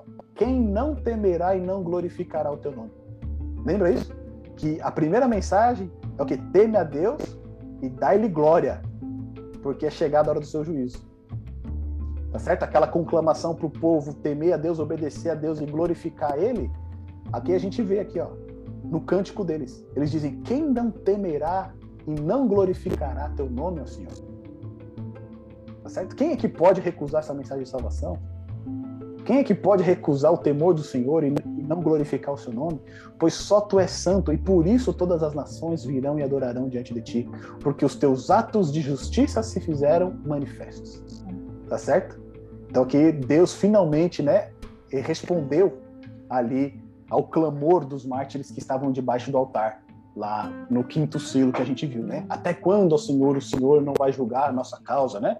Até quando os ímpios vão continuar prosperando, né? vão continuar perseguindo o seu povo? Aqui a gente tem a resposta de Deus. São os atos de, just... de justiça de Deus. Depois, no verso 5, vai dizer o seguinte: Depois dessas coisas, abriu-se no céu o santuário. E aqui o santuário, quando João está se referindo, ele está se referindo ao lugar santíssimo, tá certo? O santuário aqui, ele quer dizer o lugar santíssimo. Foi aberto o lugar santíssimo, onde fica a Arca da Aliança. E ali, o que? É, Abriu-se no céu o santuário do tabernáculo do testemunho. E aqui é um ponto interessante, porque o tabernáculo do testemunho é o mesmo que é, o repositório do testemunho. Tá certo? O que, que é o repositório do testemunho? É a Arca da Aliança. Né? O que, que tem dentro da Arca da Aliança? Os mandamentos de Deus.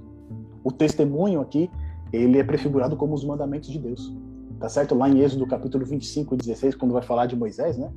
É, o que, que foi colocado dentro da Arca da Aliança, vai falar que o testemunho foi colocado lá. Esse testemunho era as duas placas com os mandamentos de Deus. Então, lá no Antigo Testamento, por diversas vezes você vai ver o testemunho. Esse testemunho representa o quê? Os mandamentos de Deus. Tá certo? Então, aqui abriu-se no céu o lugar santíssimo e João teve a visão da Arca da Aliança, o local onde está os mandamentos de Deus. Porque a base do juízo de Deus é, são os, são os seus mandamentos, tá certo? E aí os sete anjos que tinham os sete flagelos saíram do santuário, vestidos de linho puro, resplandecente, cingidos ao peito com cintas de ouro. Essa aqui é aquela figura que a gente tem de Jesus lá no capítulo 1, verso 13, tá certo? Eles estão é, Jesus ali está vestido de, de, linho puro e também tem uma cinta, né? São as vestes sacerdotais. O que representa aqui é que esses sete anjos eles são enviados por Cristo tá certo? Eles são enviados, eles estão representando Jesus nesses juízos. Então, um dos quatro seres viventes deu aos sete anjos sete taças de ouro, cheias de cólera de Deus, que vive pelos séculos dos séculos.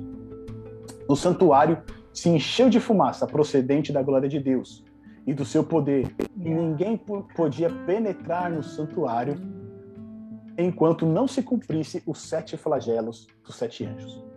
Então, o que, que acontece aqui? O santuário de Deus, ele se enche de fumaça e ninguém mais pode entrar no santuário. Quando a gente olha essa, essa, essa imagem no Antigo Testamento, por exemplo, lá em Êxodo capítulo 30, verso de 34 a 35, que é quando ocorre a dedicação do tabernáculo, e também lá em 1 Reis, capítulo 8, verso 10, 11, quando ocorre a dedicação do templo que Salomão construiu, ali a glória de Deus preenche todo o santuário e ninguém pode ficar lá dentro.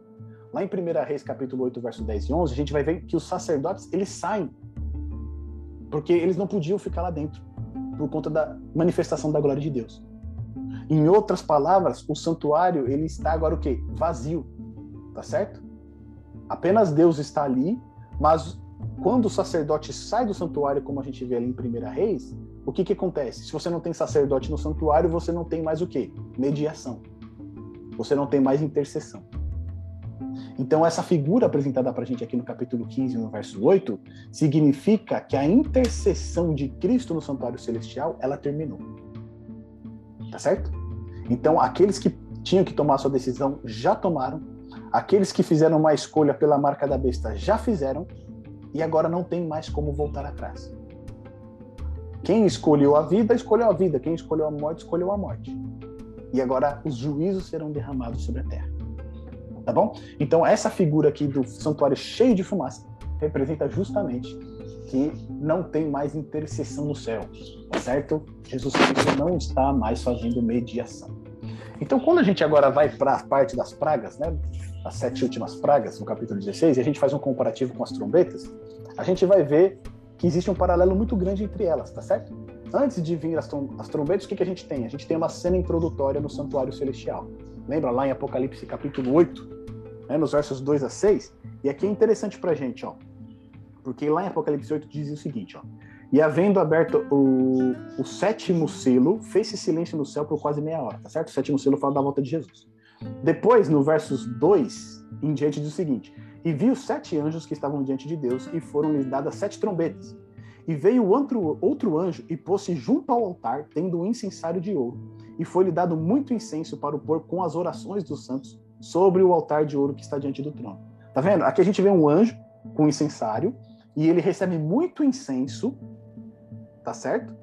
Para pôr com as orações de todos os santos sobre o altar de ouro, que é aquele altar de incenso que ficava na frente do lugar santíssimo. O que, que isso tudo representa? Que enquanto as trombetas vão ser é, soadas aqui, existe intercessão. Porque foi dado o quê? Incenso, que são a oração dos santos, tá certo? E foi dada para ser levada ao altar de incenso. Ou seja, está havendo intercessão ainda. Quando as sete trombetas caem, por mais que elas sejam juízos, elas estão misturadas com misericórdia de Deus e ainda há chance para arrependimento. O que, que é diferente aqui, quando a gente vê as sete pragas. Por quê? Porque a fumaça, né? Ela é, inundou todo o santuário, tá certo? Representando que agora a intercessão acabou, tá certo? Ela terminou. Depois a primeira trombeta, ela cai sobre a terra. A primeira praga também vai cair sobre a terra. A segunda trombeta, ela cai, ela é soada, né? E o mar é atingido. Aqui a segunda a taça, né, da ira de Deus vai cair sobre o mar. A terceira trombeta é soada e os rios e as fontes de água são atingidos. Aqui a terceira, o terceiro flagelo, ele cai sobre os rios e fontes de águas. A quarta trombeta é soada e quem é atingido são o sol, a lua e as estrelas. Aqui a, o quarto flagelo vem, a quarta praga vem e o sol é atingido. A quinta trombeta é soada e ocorre o que? Escuridão, né, vinda do abismo e ali muitos gafanhotos. Aqui na, na, na quinta praga a gente tem uma escuridão sobre o trono da besta, tá certo? Na sexta trombeta, a trombeta é soada e a gente tem ali o rio Eufrates, sendo, né, os anjos que estavam em torno do rio Eufrates, eles soltam. Aqui na, na sexta praga, na, no sexto flagelo, a gente vai ver também algo relacionado ao rio Eufrates, ele vai secar. E por último, né, na sétima trombeta, a gente tem grandes vozes dizendo o reino se tornou do nosso Senhor e do seu Cristo. E aqui, na sétima praga, no sétimo flagelo, a gente vai ter uma grande voz dizendo está feito. Tá certo? Então existem paralelos muito grandes entre trombetas e pragas, mas elas são distintas.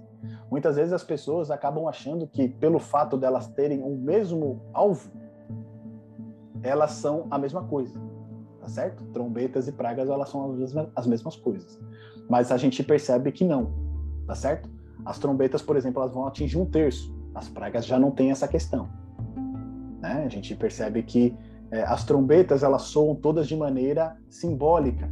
Quando a gente fala das pragas, é, não tem com o simbolismo, ele começa a partir da, da quinta praga, tá certo? As quatro primeiras pragas elas são literais, porque não faz sentido ter simbologia nelas. Né? Se você for aplicar simbologia aqui, ela fica, ela não, ela fica sem sentido. Então as primeiras quatro pragas elas são literais. A quinta, a sexta e a sétima elas vão ser simbólicas. Então elas, por mais que se pareçam, não são a mesma coisa, tá bom? As trombetas e as pragas não são as mesmas coisas. E aqui a gente tem a estrutura de trombetas e pragas também, ó. Lá quando a gente tem as trombetas, a gente tem o toque das quatro primeiras, depois a quinta, a sexta, e entre a sexta e a sétima, a gente tem a mensagem e a missão do povo de Deus, que a gente viu lá no capítulo 10 e 11, tá certo? De, de Apocalipse. Aqui nas pragas, a gente tem as quatro primeiras pragas que elas, elas caem sobre a terra num aspecto geral, tá certo? Vai cair sobre a terra, vai cair sobre os mares, etc. Depois, a quinta e a sexta praga, elas afetam a besta e o Eufrates, tá certo? Que são ali é, instrumentos de Satanás. Entre a sexta praga e a sétima, a gente vai ter uma mensagem de Deus ao seu povo, pedindo para eles manterem as suas vestes tá certo? Que ele está vindo logo, ele vem como ladrão. Ele alerta o seu povo ali. E por último vem a sétima praga, onde grandes talentos, né, pedras de, de aproximadamente 35 quilos começam a cair do céu e aí causa uma destruição terrível na Terra. Tá bom? Então a gente já viu aqui esse comparativo, a gente percebe que a estrutura é muito semelhante também, mas não são as mesmas coisas. Quando a gente fala aqui também das pragas que ocorrem, não tem como a gente não se lembrar das pragas no Egito né? E mesmo porque ali no capítulo 15 a gente teve o cântico de Moisés que fala da salvação do povo na sua saída do Egito. Né? Deus tirou o seu povo ali do cativeiro, onde ele estava sendo oprimido, onde ele estava sendo ali é, impedido de adorar a Deus, tá certo? Deus salvou esse seu povo. Né? O cântico de Moisés vai representar isso, como Deus lidou com essa questão. E aqui a gente também faz uma associação muito forte entre as sete últimas pragas com as pragas do Egito também. Então a gente vai ver lá que o rio Nilo se torna em sangue, assim como a água na terra vai se tornar em sangue. A gente vê as pragas das rãs. A gente vai perceber aqui que nas últimas pragas vão ter é, três espíritos imundos, como de rãs, é, surgindo. Depois no Egito a gente tem piolhos, moscas, morte de gado. A gente vai ter as úlceras. Essas úlceras também é uma das sete, das sete pragas. A gente teve saraivas no Egito, também é uma das sete pragas. A gente tem gafanhotos é, como uma das pragas do Egito, né? Aqui nas sete pragas elas não vão ser, não, não, vão, não vamos ter essas pragas dos gafanhotos, mas nós tivemos como trombetas. Depois a gente vai ter trevas no Egito e também vai ter trevas, trevas sobre o trono da besta. E por último, lá no Egito, a última praga foi a morte dos primogênitos, tá certo? Então a gente percebe que essas pragas elas vieram como juízos de Deus sobre o Egito, que oprimia o povo de Deus e, não, e se recusava a permitir que o povo de Deus adorasse o seu Deus como ele requeria. Né? Essas sete pragas, elas recaem sobre a terra, sobre os ímpios da mesma maneira. Aqueles que perseguiam o povo de Deus, oprimiam o povo de Deus e procuravam impedir o povo de Deus de adorar a ele como ele pede. Tá certo? Então, esses paralelos, eles são muito grandes. E aí, no capítulo 16, a gente encontra lá no verso 1 o seguinte: Ouvi vinda do santuário uma grande voz dizendo aos sete anjos: Ide e derramai pela terra sete taças da colera de Deus. Saiu, pois, o primeiro anjo e derramou a sua taça pela terra. E os, aos homens portadores da marca da besta e adoradores da sua imagem sobrevieram úlceras malignas e perniciosas. Tá certo? Então o que a gente percebe aqui, meus irmãos? As primeiras coisas. As pragas elas ainda não caíram. Elas só caem a partir do momento em que cada pessoa da terra fizer a sua decisão entre Deus ou então entre a besta. Tá certo? Então muitas vezes as pessoas olham né, para toda essa crise e perguntam se já não são as pragas de Deus caindo. Não, não são as pragas aqui, essas sete últimas pragas. São juízos de Deus, né? Que Deus permite, mas a gente sabe que esses juízos ainda possuem misericórdia, né? Possuem tempo para arrependimento. As sete pragas, as sete últimas pragas, quando elas começarem a recair, olha só que interessante aqui no verso 2. Diz que ela cai sobre quem? Aos portadores da marca da besta. Ou seja, assim como lá nas dez pragas do Egito, elas caíram somente sobre os egípcios, tá certo? Aqui ela vai cair também só sobre aqueles que receberam a marca da besta. Elas não vão cair sobre o povo de Deus. Assim como o povo de Deus foi preservado lá, ele vai ser preservado aqui também dessas sete últimas pragas. E aí depois aqui a gente vê essas úlceras malignas, é, ela faz uma referência lá a Jó, capítulo 2, verso 7, tá? Então quando a gente vê Jó, né, que ele é afligido por Satanás ali com úlceras, a gente vê que ele pega um caco, né, para se coçar, porque as úlceras eram terríveis, elas iam desde a sola do pé até a cabeça, né? Jó ele fica numa condição é, deplorável. Essas são as úlceras também que irão recair sobre aqueles que tiverem a marca da besta no tempo do fim. Tá? Depois, derramou segundo a sua taça no mar, e este se tornou em sangue como de morto, e morreu todo ser vivente que havia no mar. Então aqui a gente percebe a segunda taça caindo sobre o mar, e o mar se tornando como sangue. E aí então ouviu o anjo das águas dizendo: Tu és justo, tu que és e que eras. Tá vendo de novo aquela, menção, né? Não está falando que Deus há de vir, porque quando os juízos começam a recair, né, o juízo já foi estabelecido e em breve Deus virá reclamar o seu reino. O santo, pois julgaste estas coisas, porquanto derramaram sangue dos, de santos e de profetas, também agora sangue lhes, dá, lhes tem dado a beber. Eles são dignos disso. Então aqui a gente vê, né? Aquela, aquele clamor dos mártires lá de novo, de Apocalipse 6, verso 10, debaixo do altar, né? O sangue dos mártires que foi derramado.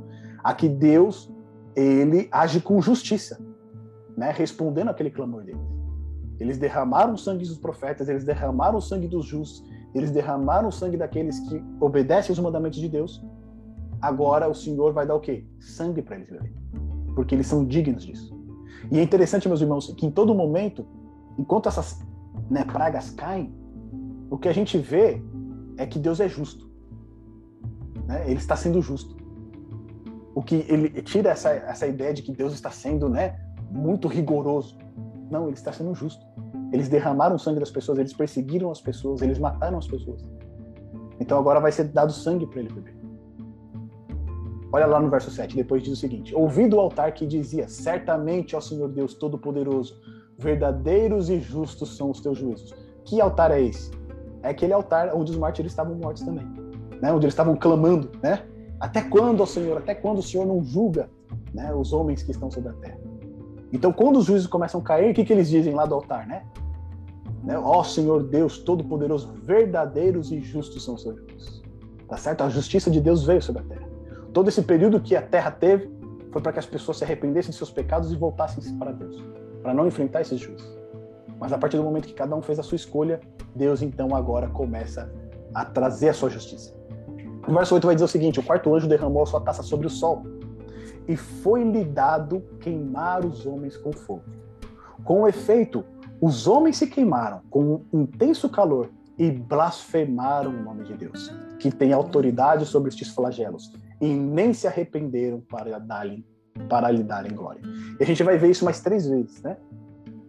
As pragas caem, o que, que eles fazem? Eles blasfemam do nome de Deus e não se arrependem. Tá certo? Ou seja, aqui não existe mais é, condição de voltar atrás.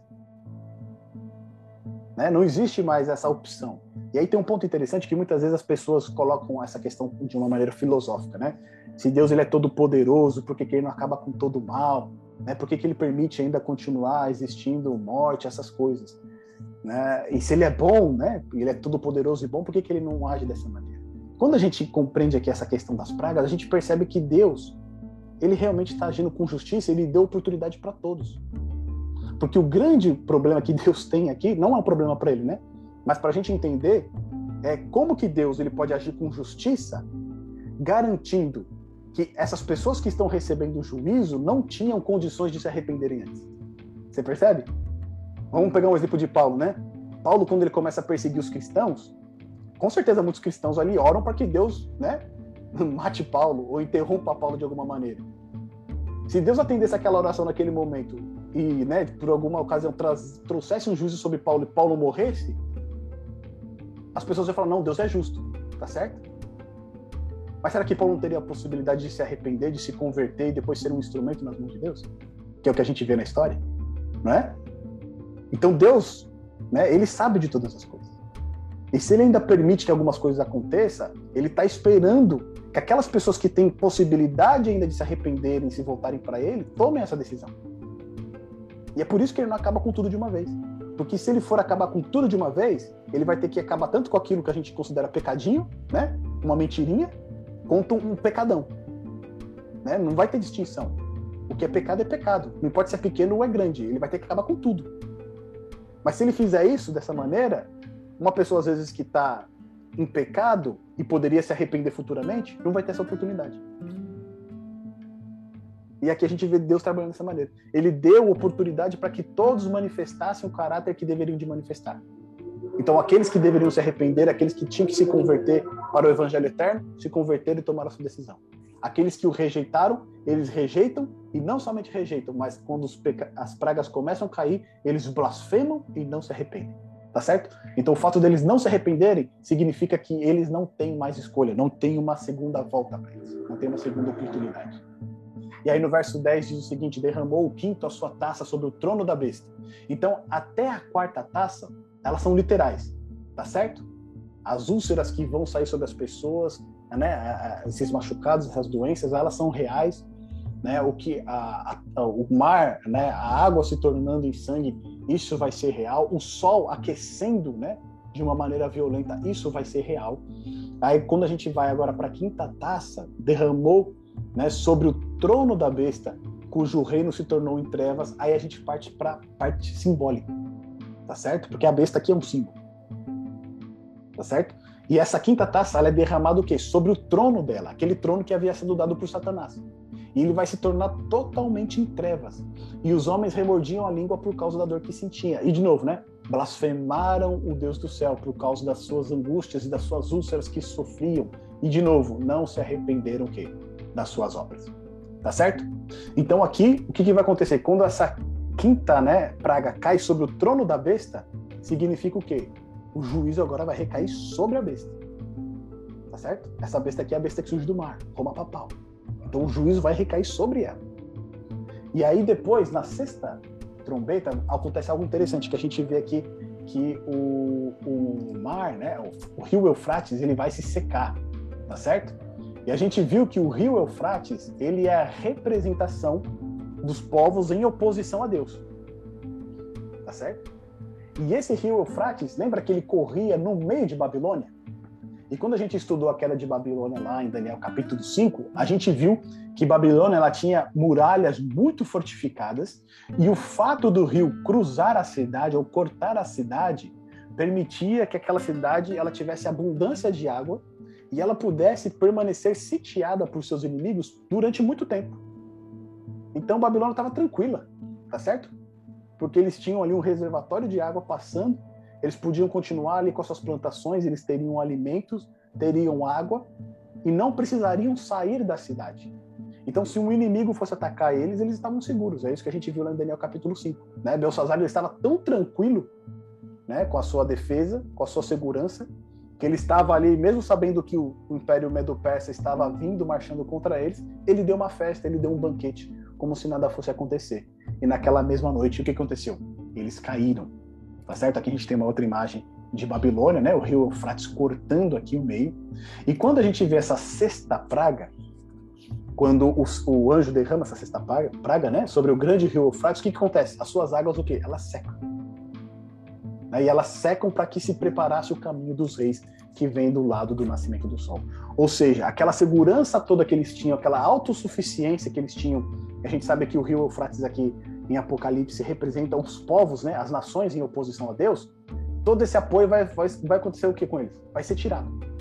Assim como as águas do rio Eufrates secaram quando Babilônia caiu, né, foi dominada pela, pela Medo-Pérsia, nos últimos dias, esse, todo esse apoio que a besta recebe das nações, dos povos em oposição ao povo de Deus, o que, que vai acontecer?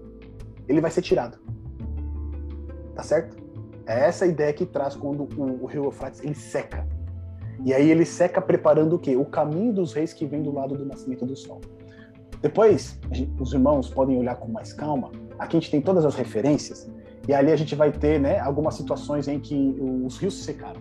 Então, quando o povo de, de Deus sai do Egito, os rios, o mar vermelho se seca e eles atravessam, tá certo? Quando o povo de Deus está prestes a entrar em Canaã, o Rio Jordão também, ele tem ali o seu fluxo interrompido e o povo, né, consegue passar ali pela terra. E aqui isso representa o livramento do povo de Deus, tá certo? Quando Babilônia, né, a besta, ela perde todo esse apoio que ela tinha dos inimigos do povo de Deus, que em determinado momento eles vão se voltar contra eles, né? Quando eles perdem todo esse apoio, né, é o livramento de Deus. Deus está livrando ali o seu povo, porque agora esse povo, em vez de perseguir aqueles que guardam os mandamentos de Deus, o que, que eles vão fazer? Eles vão se voltar contra a Babilônia, contra a besta do mar, eles vão se voltar contra a besta da terra, tá certo? Então eles vão se voltar contra eles mesmos. E aí você vai ter esse livramento do povo de Deus. Lá em Jeremias, no capítulo 51, verso 36, também fala a respeito da queda de Babilônia, né, a antiga Babilônia, da mesma maneira que a gente vê aqui em Apocalipse. Fala a respeito do secamento do rio Eufrates tá bom? Isaías capítulo 44, versos de 26 a 28 também vai falar isso. É, Isaías capítulo 45, verso de 1 a 5 também vai falar isso. Só que ele vai falar a respeito do quê? Da queda de Babilônia e da sua conquista por Ciro. Porque a gente precisa lembrar que o, Isa, o profeta Isaías ele havia profetizado que Babilônia iria cair e quem iria conquistar Babilônia era Ciro, tá certo? O meu ungido, né? Deus vai chamar Ciro ali como o seu ungido, aquele que vai libertar o seu povo do cativeiro babilônico e vai permitir que eles voltem para sua terra, construam o seu templo. Então ali Ciro ele tem uma, uma, uma, ideia de Messias, tá certo? Lá em Isaías. E olha que coisa interessante, né? Por mais que Babilônia tenha sido atacada pelo norte, a, o Império Medo-Persa ele ficava ao leste, ao oriente tá certo? Então Ciro, quando ele vem para tomar Babilônia, por mais que ele ataque pelo norte, da onde que ele vem? Ele vem do lado do nascimento do sol.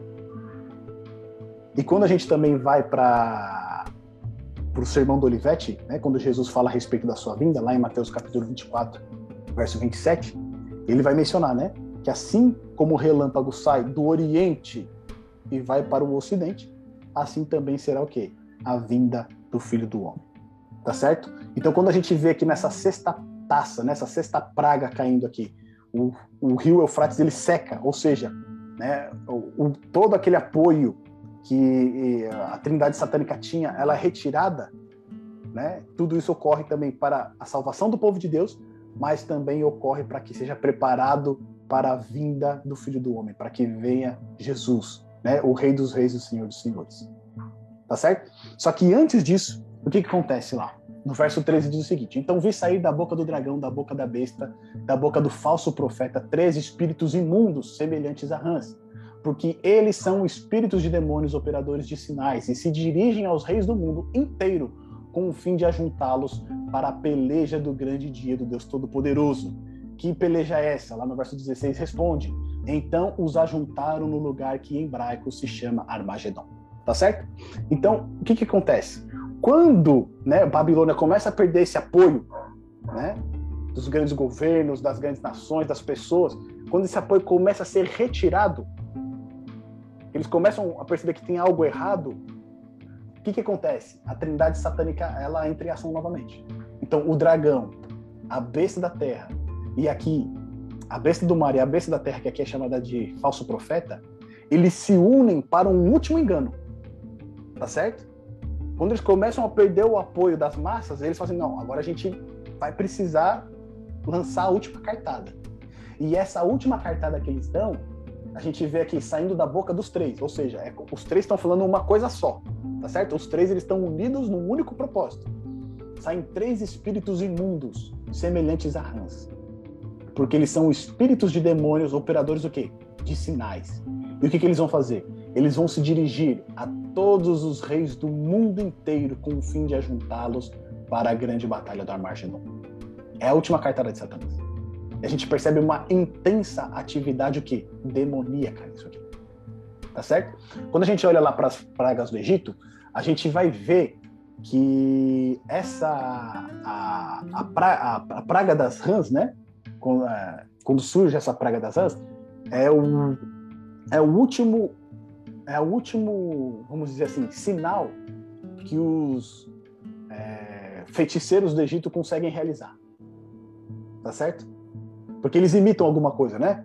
Ali a vara de, de Moisés se torna numa serpente, né? Eles também iludem as pessoas e fazem uma, uma vara se tornar serpente. O rio se torna sangue, eles também conseguem fazer o, o rio se tornar a água se tornar sangue. Depois essa parte das rãs também eles conseguem fazer, mas essa é a última é o último sinal que eles conseguem imitar. Depois eles não conseguem mais, tá certo? Eles vão falar não, realmente é o dedo de Deus que está agindo aqui.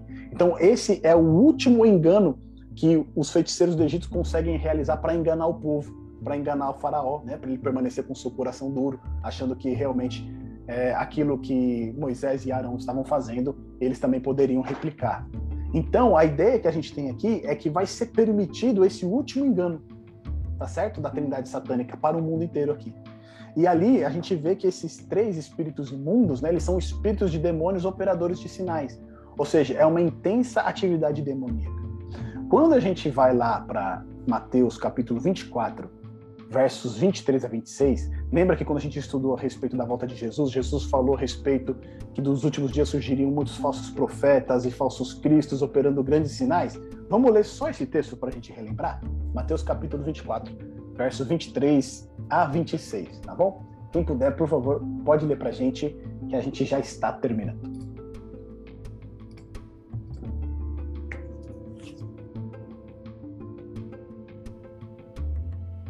Quem encontrar, por favor, pode abrir o microfone e fazer a leitura.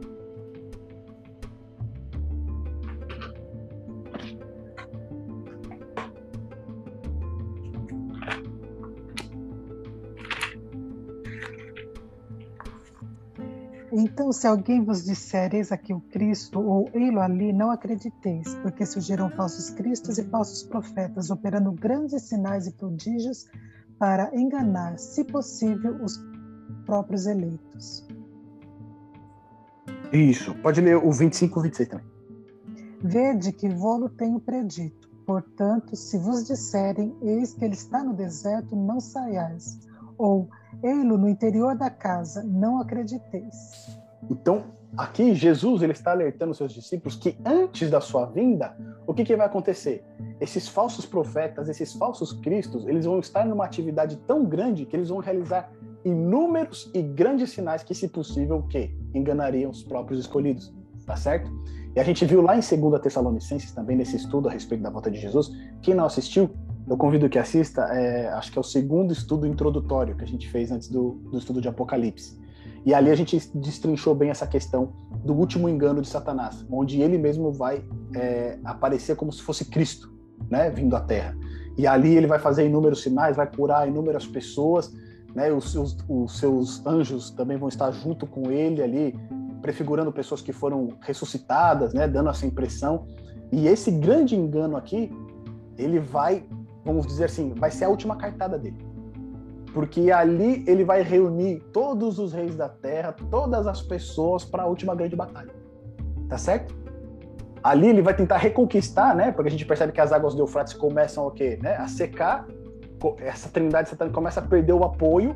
Então, para ele poder realizar essa última cartada, ele faz esse grande, né, sinal, essa grande, é, essa grande tentativa aí para reunir as pessoas para batalhar contra o povo de Deus. E ali, entre né, o verso 14 e 16, é dito o seguinte, no verso 15. Daí é a mensagem de Deus, né, seu povo. Eis que venho como, eis que venho como vem o ladrão. Bem-aventurado aquele que vigia e guarda as suas vestes, para que não ande nu e não se veja sua vergonha. Tá certo? Aqui esse ponto ele é muito interessante porque diz que o capitão da guarda do templo, lá nos tempos de João, ele fazia uma ronda na madrugada para saber né, se os guardas estavam no seu devido posto. E quando ele encontrava um guarda dormindo, diz que eles pegavam e rasgavam a roupa dele. E aí ele tinha que voltar para casa nu. Tá certo? Então ele, ele traz essa, essa imagem para a gente aqui, né, daqueles que estão aguardando a volta do Senhor Jesus, para que eles permaneçam o quê? Vigilantes, firmes, tá certo? Para que eles não esmoreçam, para que eles permaneçam firmes diante daquilo que eles acreditam diante da palavra de Deus. para que ele não ande nu e não seja vista sua vergonha. A gente vai ver que lá em Apocalipse 3, verso 18, né, quando a gente fala da igreja de Laodiceia, é, é justamente é, Cristo, né, ele faz esse apelo, né, para tomar as vestes de justiça dele, para que não se veja a vergonha, né, das nossa, da nossa própria justiça, né, da nossa própria autoconfiança, né, para a gente tomar a justiça de Cristo ali. E aqui ele fala, né, guarda suas vestes. Você que já tem a sua veste, né, guarda ela, né? Não, não, não é o momento de esmorecer, não é o momento de desviar o foco, é o momento de você permanecer fiel. E aqui essa mensagem de Deus é uma mensagem de que assim, estou vindo, estou chegando, tá certo? Lembra lá que é na sexta praga, né? As águas do Eufrates secaram para preparar o caminho para os reis que vêm do Oriente. Ou seja, Cristo está vindo. É só mais um pouquinho de tempo e ele está chegando. Né? Permaneça firme. E aí depois a gente tem essa questão da, da batalha, né, no lugar que se chama Armagedon. E muito hoje se interpreta isso como uma batalha literal que vai acontecer no Oriente Médio, entre o povo de Deus, né, entre é, o anticristo. Mas, é, quando a gente fala de Armagedon, essa palavra ela significa Monte Megido, ou Montanha de Megido, tá certo? Não tem um lugar específico chamado Armagedon é, na Israel. Então, esse termo que é utilizado aqui, ele é muito mais simbólico, tá certo? Ele é muito mais simbólico, porque nesse Monte Megido, um local ali muito próximo é o Monte Carmelo. E lá em 1 Reis, no capítulo 18, a gente viu ali o confronto de Elias contra os profetas de Baal. Tá certo? E ali, naquele momento, foi um momento de decisão para o povo de Israel. Né? Ou eles seguiam Baal ou eles seguiam a Deus. E naquele, naquela, nessa decisão, o que, que aconteceu? Foi demonstrado diante de todo Israel que Deus, ele é o único Deus. Tá certo? Nesse confronto de Elias com os profetas de Baal, foi demonstrado que Deus, ele é o único e verdadeiro Deus. Ali, para que ninguém mais tivesse dúvidas, foi demonstrado que Deus, ele é o único e verdadeiro Deus. Então, quando a gente vê né, todo esse ajuntamento aqui para essa batalha, a, a gente percebe que é uma batalha final, tá certo? Entre as hostes da, da trindade satânica contra o povo de Deus. Só que no final, o resultado vai ser o mesmo lá do confronto de Elias com os profetas de Baal. Deus vai se manifestar revelando que ele é o único Deus. E quando a gente olha esse texto, né, eles então se ajuntaram num lugar que em hebraico se chama Armagedon, não tem como a gente não lembrar de Daniel capítulo 11, versos 40 a 45. Né? Lembra que aquele capítulo 11 de Daniel ele era complicado, né? o rei do norte, rei do sul, etc. Só que a partir do verso 40 a 45, o que a gente vê? O rei do norte, ele avança contra o rei do sul, ele conquista o rei do sul, né? Ele pega ali também uma região ali é, é, é, da Etiópia, né? E aí ele vai para a direção da Terra Santa, né? E quando ele vai ali para a direção da Terra Santa, ele vai contra o Monte Santo de Deus. E a gente entendeu que esse ajuntamento final, né, era justamente essa união entre o poder religioso, o poder estatal, né, o poder é, ateísta, né, representado pelo Rei do Sul, ou seja, a união, né, de toda a, a como a gente pode dizer assim, essas ideologias seculares, né, apoiadas pelo poder também é, estatal, contra o povo de Deus. Eles se reuniram, né, todos, e foram batalhar contra o povo de Deus. Na, na, no lugar da Terra Santa, né, no Monte, Santo, no Monte Santo de Deus. E a gente vê essa mesma imagem acontecendo aqui em Apocalipse 16. Tá certo? A gente vê esses três espíritos enganadores, eles reúnem todos os reis da terra e ele ajunta eles para uma batalha contra o povo de Deus em que local? No local chamado Armagedon. Tá certo? E esse local Armagedon é um local, não é um local literal, mas ele representa ali um local de decisão para o povo de Deus, né? Onde ali as pessoas realmente vão ter a visão completa do Deus verdadeiro, tá certo? E ali por último diz o seguinte para gente: então derramou o sétimo anjo a sua taça pelo ar e saiu grande voz do santuário do lado do trono dizendo o quê? Feito está. Essa palavra feito está é a mesma que Cristo bradou na cruz, quando ele foi crucificado e quando ele entregou o seu espírito. Né? Ele disse: está consumado. Então, ali naquela ocasião, o seu sacrifício, né? a derrota de Satanás ali, ela foi infligida. Ou seja, ali Cristo né, conquistou a vitória. está consumado. A missão que o Pai havia enviado o Filho, que o Filho de comum acordo decidiu vir a este mundo, estava completa. Agora, quando a gente vê aqui, né, no, derramamento da última praga, a, a, o último juízo, né, sendo estabelecido, então Cristo pode dizer, finalmente, o plano, né, da redenção está o quê? Concluído, feito está, tá certo? Porque os salvos, eles foram né, libertos por Ele e os ímpios receberam o pagamento dos seus, né, é, da sua rebelião contra Deus. E aí depois a gente vai ouvir de novo esse feito está lá em Apocalipse 21, verso 6, tá certo? Mas então aqui a gente vê que a obra de Deus, ela foi concluída. Né? Ele salvou quem tinha que salvar e trouxe juízo para aqueles que tinha que trazer. Depois, no verso 18, diz: E sobrevieram relâmpagos, vozes e trovões, e ocorreu grande terremoto, como nunca houve igual desde que há gente sobre a terra.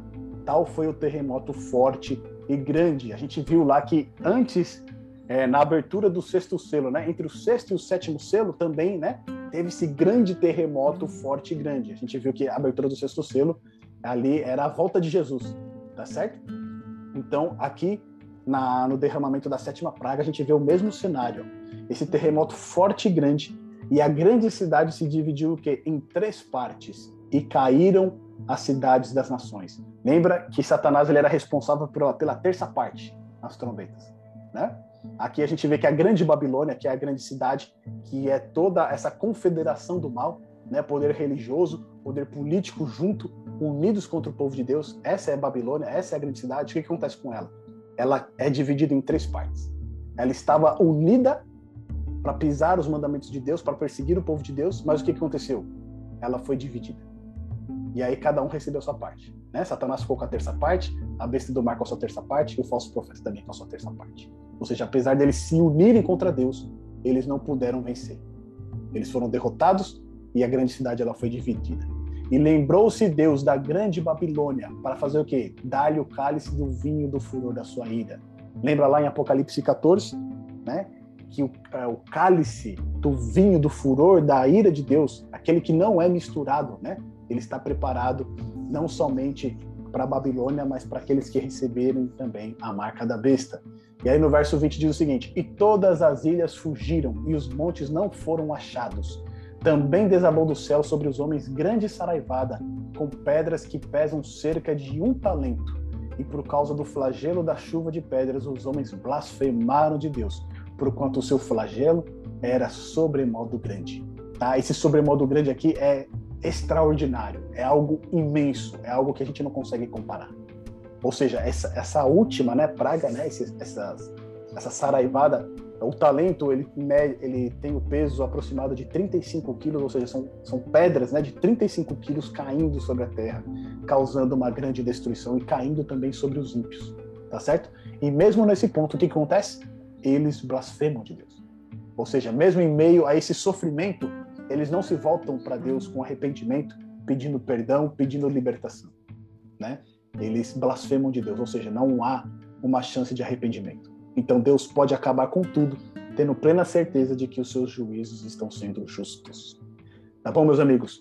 O que a gente percebe aqui é que assim, Cristo ele tem dado oportunidade para todos. Né? O evangelho eterno continua sendo pregado, graças a Deus por isso. Nós temos a oportunidade de aceitar esse evangelho eterno hoje, de aceitar a Jesus como nosso Salvador, buscar uma nova vida com Ele hoje. Deus seja louvado por isso. E ele ainda vai ser pregado por um tempo. Ele vai ser pregado ainda com mais intensidade. No entanto, quando terminar a pregação desse evangelho, o juízo vai recair sobre o mundo. E aí a gente percebe, né, que Deus ele é misericordioso, mas ele também é justo ele também vai tratar né, com justiça aqueles que pisaram a sua lei, aqueles que perseguiram o seu povo e aqueles que não aceitaram, ou seja, recusaram a graça e o sangue de Jesus. Se por um lado a gente vê Jesus, né, sempre como uma imagem de misericórdia, de sumo sacerdote buscando atrair, né, as pessoas para ele, em um determinado momento da história, Jesus ele vai vestir as suas vestes de vingança, tá certo? E vai retribuir todo o mal que essas pessoas têm feito ao seu povo e também à terra. Deus nos ajude para que nós tenhamos tomado já a nossa decisão ao lado de Cristo, aceitado esse evangelho eterno e permanecemos fiéis até o fim. Meus amigos, olha só, estamos a três estudos do final da nossa série. No próximo sábado, a gente vai ver a queda de Babilônia, capítulos 17 e 18 de Apocalipse, tá certo? Então ali vai, ser, vai ser descrito para a gente como que ocorreu a queda de Babilônia. Aqui nos capítulos 16 a gente já viu os juízos recaindo sobre ela e sobre os seus seguidores, tá certo? Mas agora no capítulo 17 e 18 a gente vai ver como que se deu essa queda dela, como que ela, né, chegou a esse ponto, a essa derrocada toda. Ela que parecia ser tão grande, tão poderosa assim tá bom? E nesse momento eu abro aqui para vocês fazerem seus comentários, para vocês tirarem as suas dúvidas, fiquem à vontade.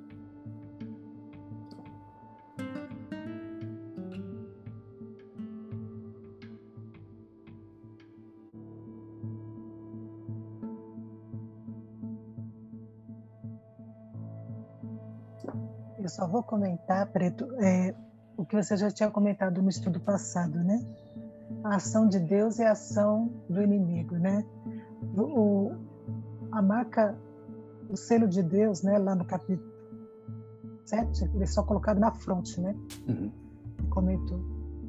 E a marca da besta, né, a marca do inimigo, ela é colocada na fronte e na mão, quer dizer, é imposta mesmo, né? Sim. Se você não aceitar de, com a sua consciência, é, por alguma imposição, né, você vai ter que aceitar seja por negociar, por trabalho, por, né?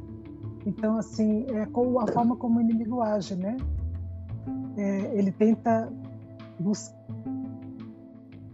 cantar, né? Mas se os seus enganos não funcionam, então ele também impõe, né? A questão da, da força e até mesmo da violência para o controle da mente, né, do ser humano. E Deus, né, nos deu, nos criou com livre arbítrio e respeita, né? Aqueles que, que mesmo se rebelam e rejeitam, né? Então isso eu acho muito interessante nessa questão toda aí, né, do grande conflito. Perfeito. E eu achei, é, achei muito interessante assim essa você contrapor né, as trombetas com os flagelos para realmente não se misturar, né? É, e essa questão do juízo de Deus, né, com misericórdia, apelando, né, as pessoas e agora, então, assim, a gente vê, vê né, assim, a profecia de que um dia esse juízo vai ser derramado sem misericórdia, né? Por quê? Porque a pessoa já teve né, a sua decisão formada, né? E, e já teve o momento de, de, se posicionar. Então, é grande a nossa responsabilidade, né? É, diante desse conhecimento. E você vê a segurança ali, né, dos juízes quando eles caem, porque assim, Deus, quando dizem que Deus, é, é interessante isso, né? Que quando vem as pragas, a todo momento é enfatizado que Deus ele é justo, né? Ele é justo, ele é justo. E a gente percebe isso porque assim, quando as pessoas recebem as pragas e não se arrependem, ou seja, não há mais possibilidade alguma dela querer se voltar para Deus, né? E ali Deus ele pode ter a plena certeza, segurança que as pessoas que estão enfrentando essas pragas de destruição realmente são aquelas que decidiram né, rejeitar a sua misericórdia, a sua graça, de, decidiram rejeitar o seu filho. Né? Então, assim, não haveria uma outra oportunidade, não haveria uma outra chance para ela. Né? Ela não iria se arrepender futuramente de nada disso. E ali, por isso que é, é muito enfatizado né, a justiça de Deus quando essas pragas elas começam a cair. É, a gente vê que não tem como Deus errar. Né? Deus ele está sendo inteiramente justo. E aí também vai aquilo que Pedro falava, né? Muitas pessoas falam que Deus, Jesus está tardando a sua vinda, né? O Senhor tarda a sua vinda. Mas não, ele não está tardando a sua vinda. Antes ele deseja que todos cheguem ao quê? Ao arrependimento. Né? Todos cheguem ao arrependimento e sejam salvos. Um... A Maria mandou um oi aqui pra gente aqui. Fica à vontade, Maria, para fazer o seu comentário. Se quiser fazer a sua pergunta aqui também no chat, pode ficar à vontade, tá bom? A gente ora pela ora, ora, orar pela família da, da Maria, né? Juntar os nossos pedidos de oração, né? Que desse grupo específico. Sim. A Maria, a amiga da Cleo, a, a, Valde, a Valderez, né? A tia da Suzy. A gente sempre lembra, né? Dessas pessoas nas nossas orações. A, a Maria tá é, ontem. Então é uma perda, né? Aquilo que você estava falando sobre naquele momento, né? Que da ressurreição, né? Da bem-aventurados que descansam no Senhor, né? É, mas não é fácil, a gente não está preparado, né? Para perder ninguém. E a Maria nos disse isso assim hoje, né? Fiquei sabendo, eu vi a, a fotinho dela, né, com a, a luto referente à avó.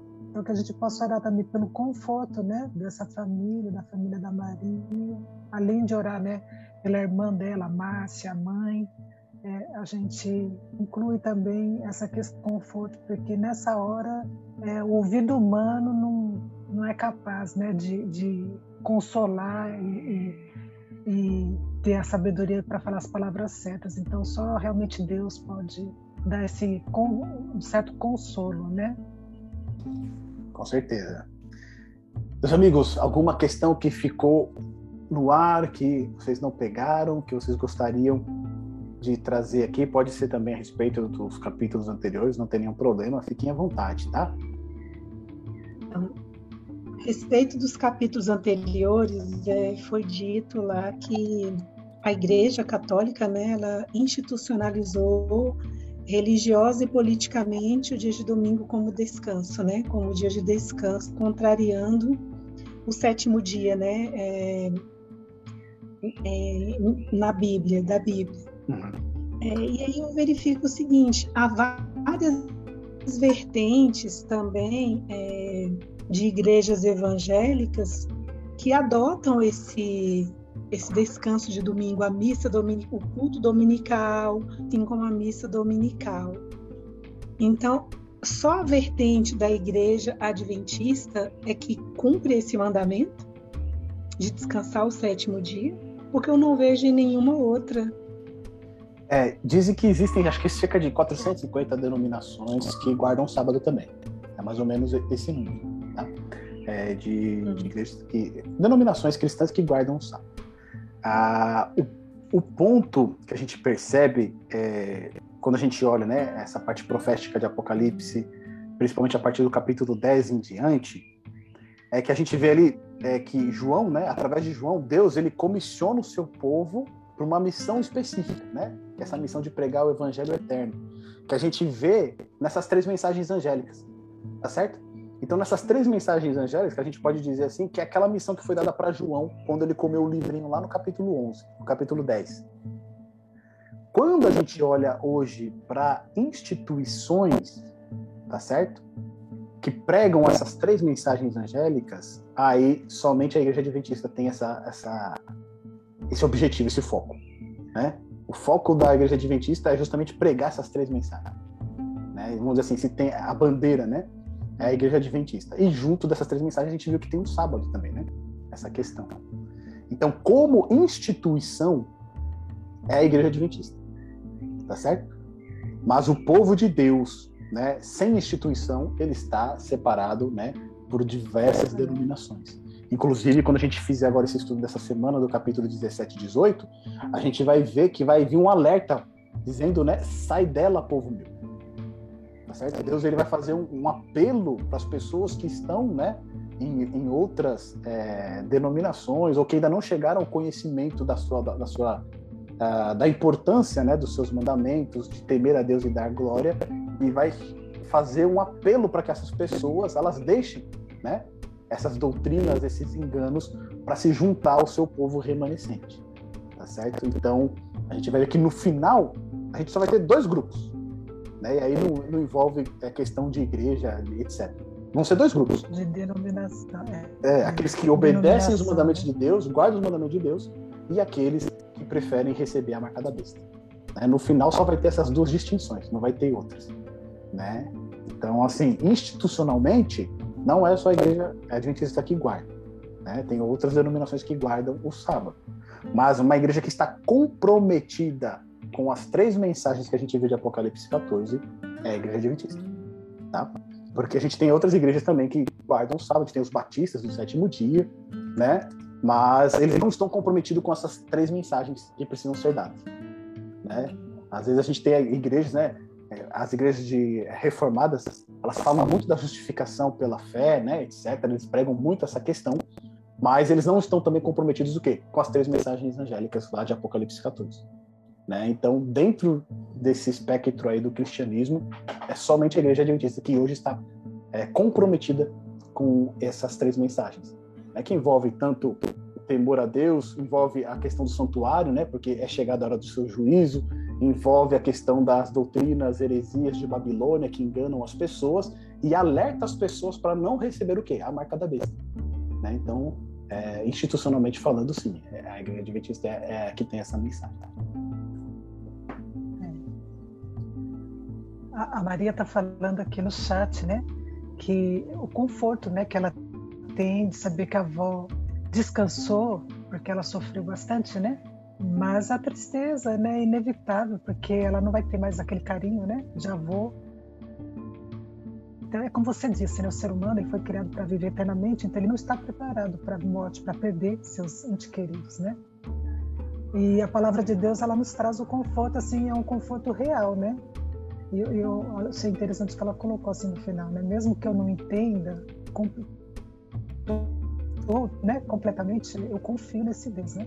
Amém. E é exatamente isso, né? Porque às vezes a gente, e muitas pessoas que ainda é, é, não têm esse conhecimento, né, é, do, é, da palavra de Deus, porque às vezes vai na igreja, né, mas às vezes diz que a Bíblia é sua regra de fé, mas não, não dedica tempo estudando, né? Uhum. Então, e onde que a gente conhece a, a Deus, né? onde que a gente conhece esse Cristo que nós seguimos, né? O cristianismo sem a Bíblia é uma coisa assim realmente totalmente tortuosa, né? Porque a gente aprende de Cristo na palavra de Deus. E se a gente rejeitar o que a Bíblia diz, né? E não é só a questão do sábado, né? Mas você vê que também a questão da criação, né? Pessoas nos é, é, rotulam, né? Como antiquados, é, como bitolados, né? Em acreditar na criação do mundo como a palavra de Deus apresenta, né?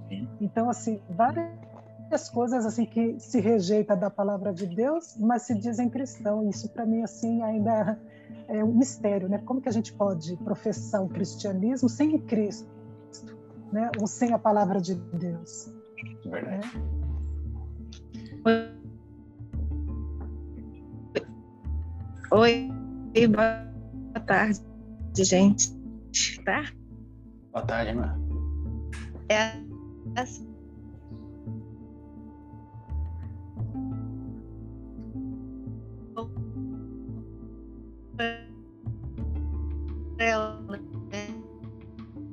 o ponto da Cleo ainda em relação a o Gerson ele, ele confirmou, né, afirmou para gente que não é só só a igreja adventista, né, que guarda o sábado, mas além disso eu gostaria só de fazer menção à, à, à seguinte situação, por exemplo, a gente consegue ouvir, já ouviu de pessoas tanto de igreja católica e de outras igrejas evangélicas mesmo, que também eles guardam, mesmo eles sendo desta, destas religiões, eles já guardam o sábado por eles entenderem, já terem lido e aceitarem que o sábado é o dia de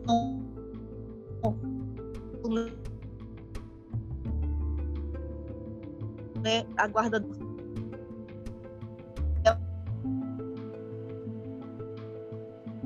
vocês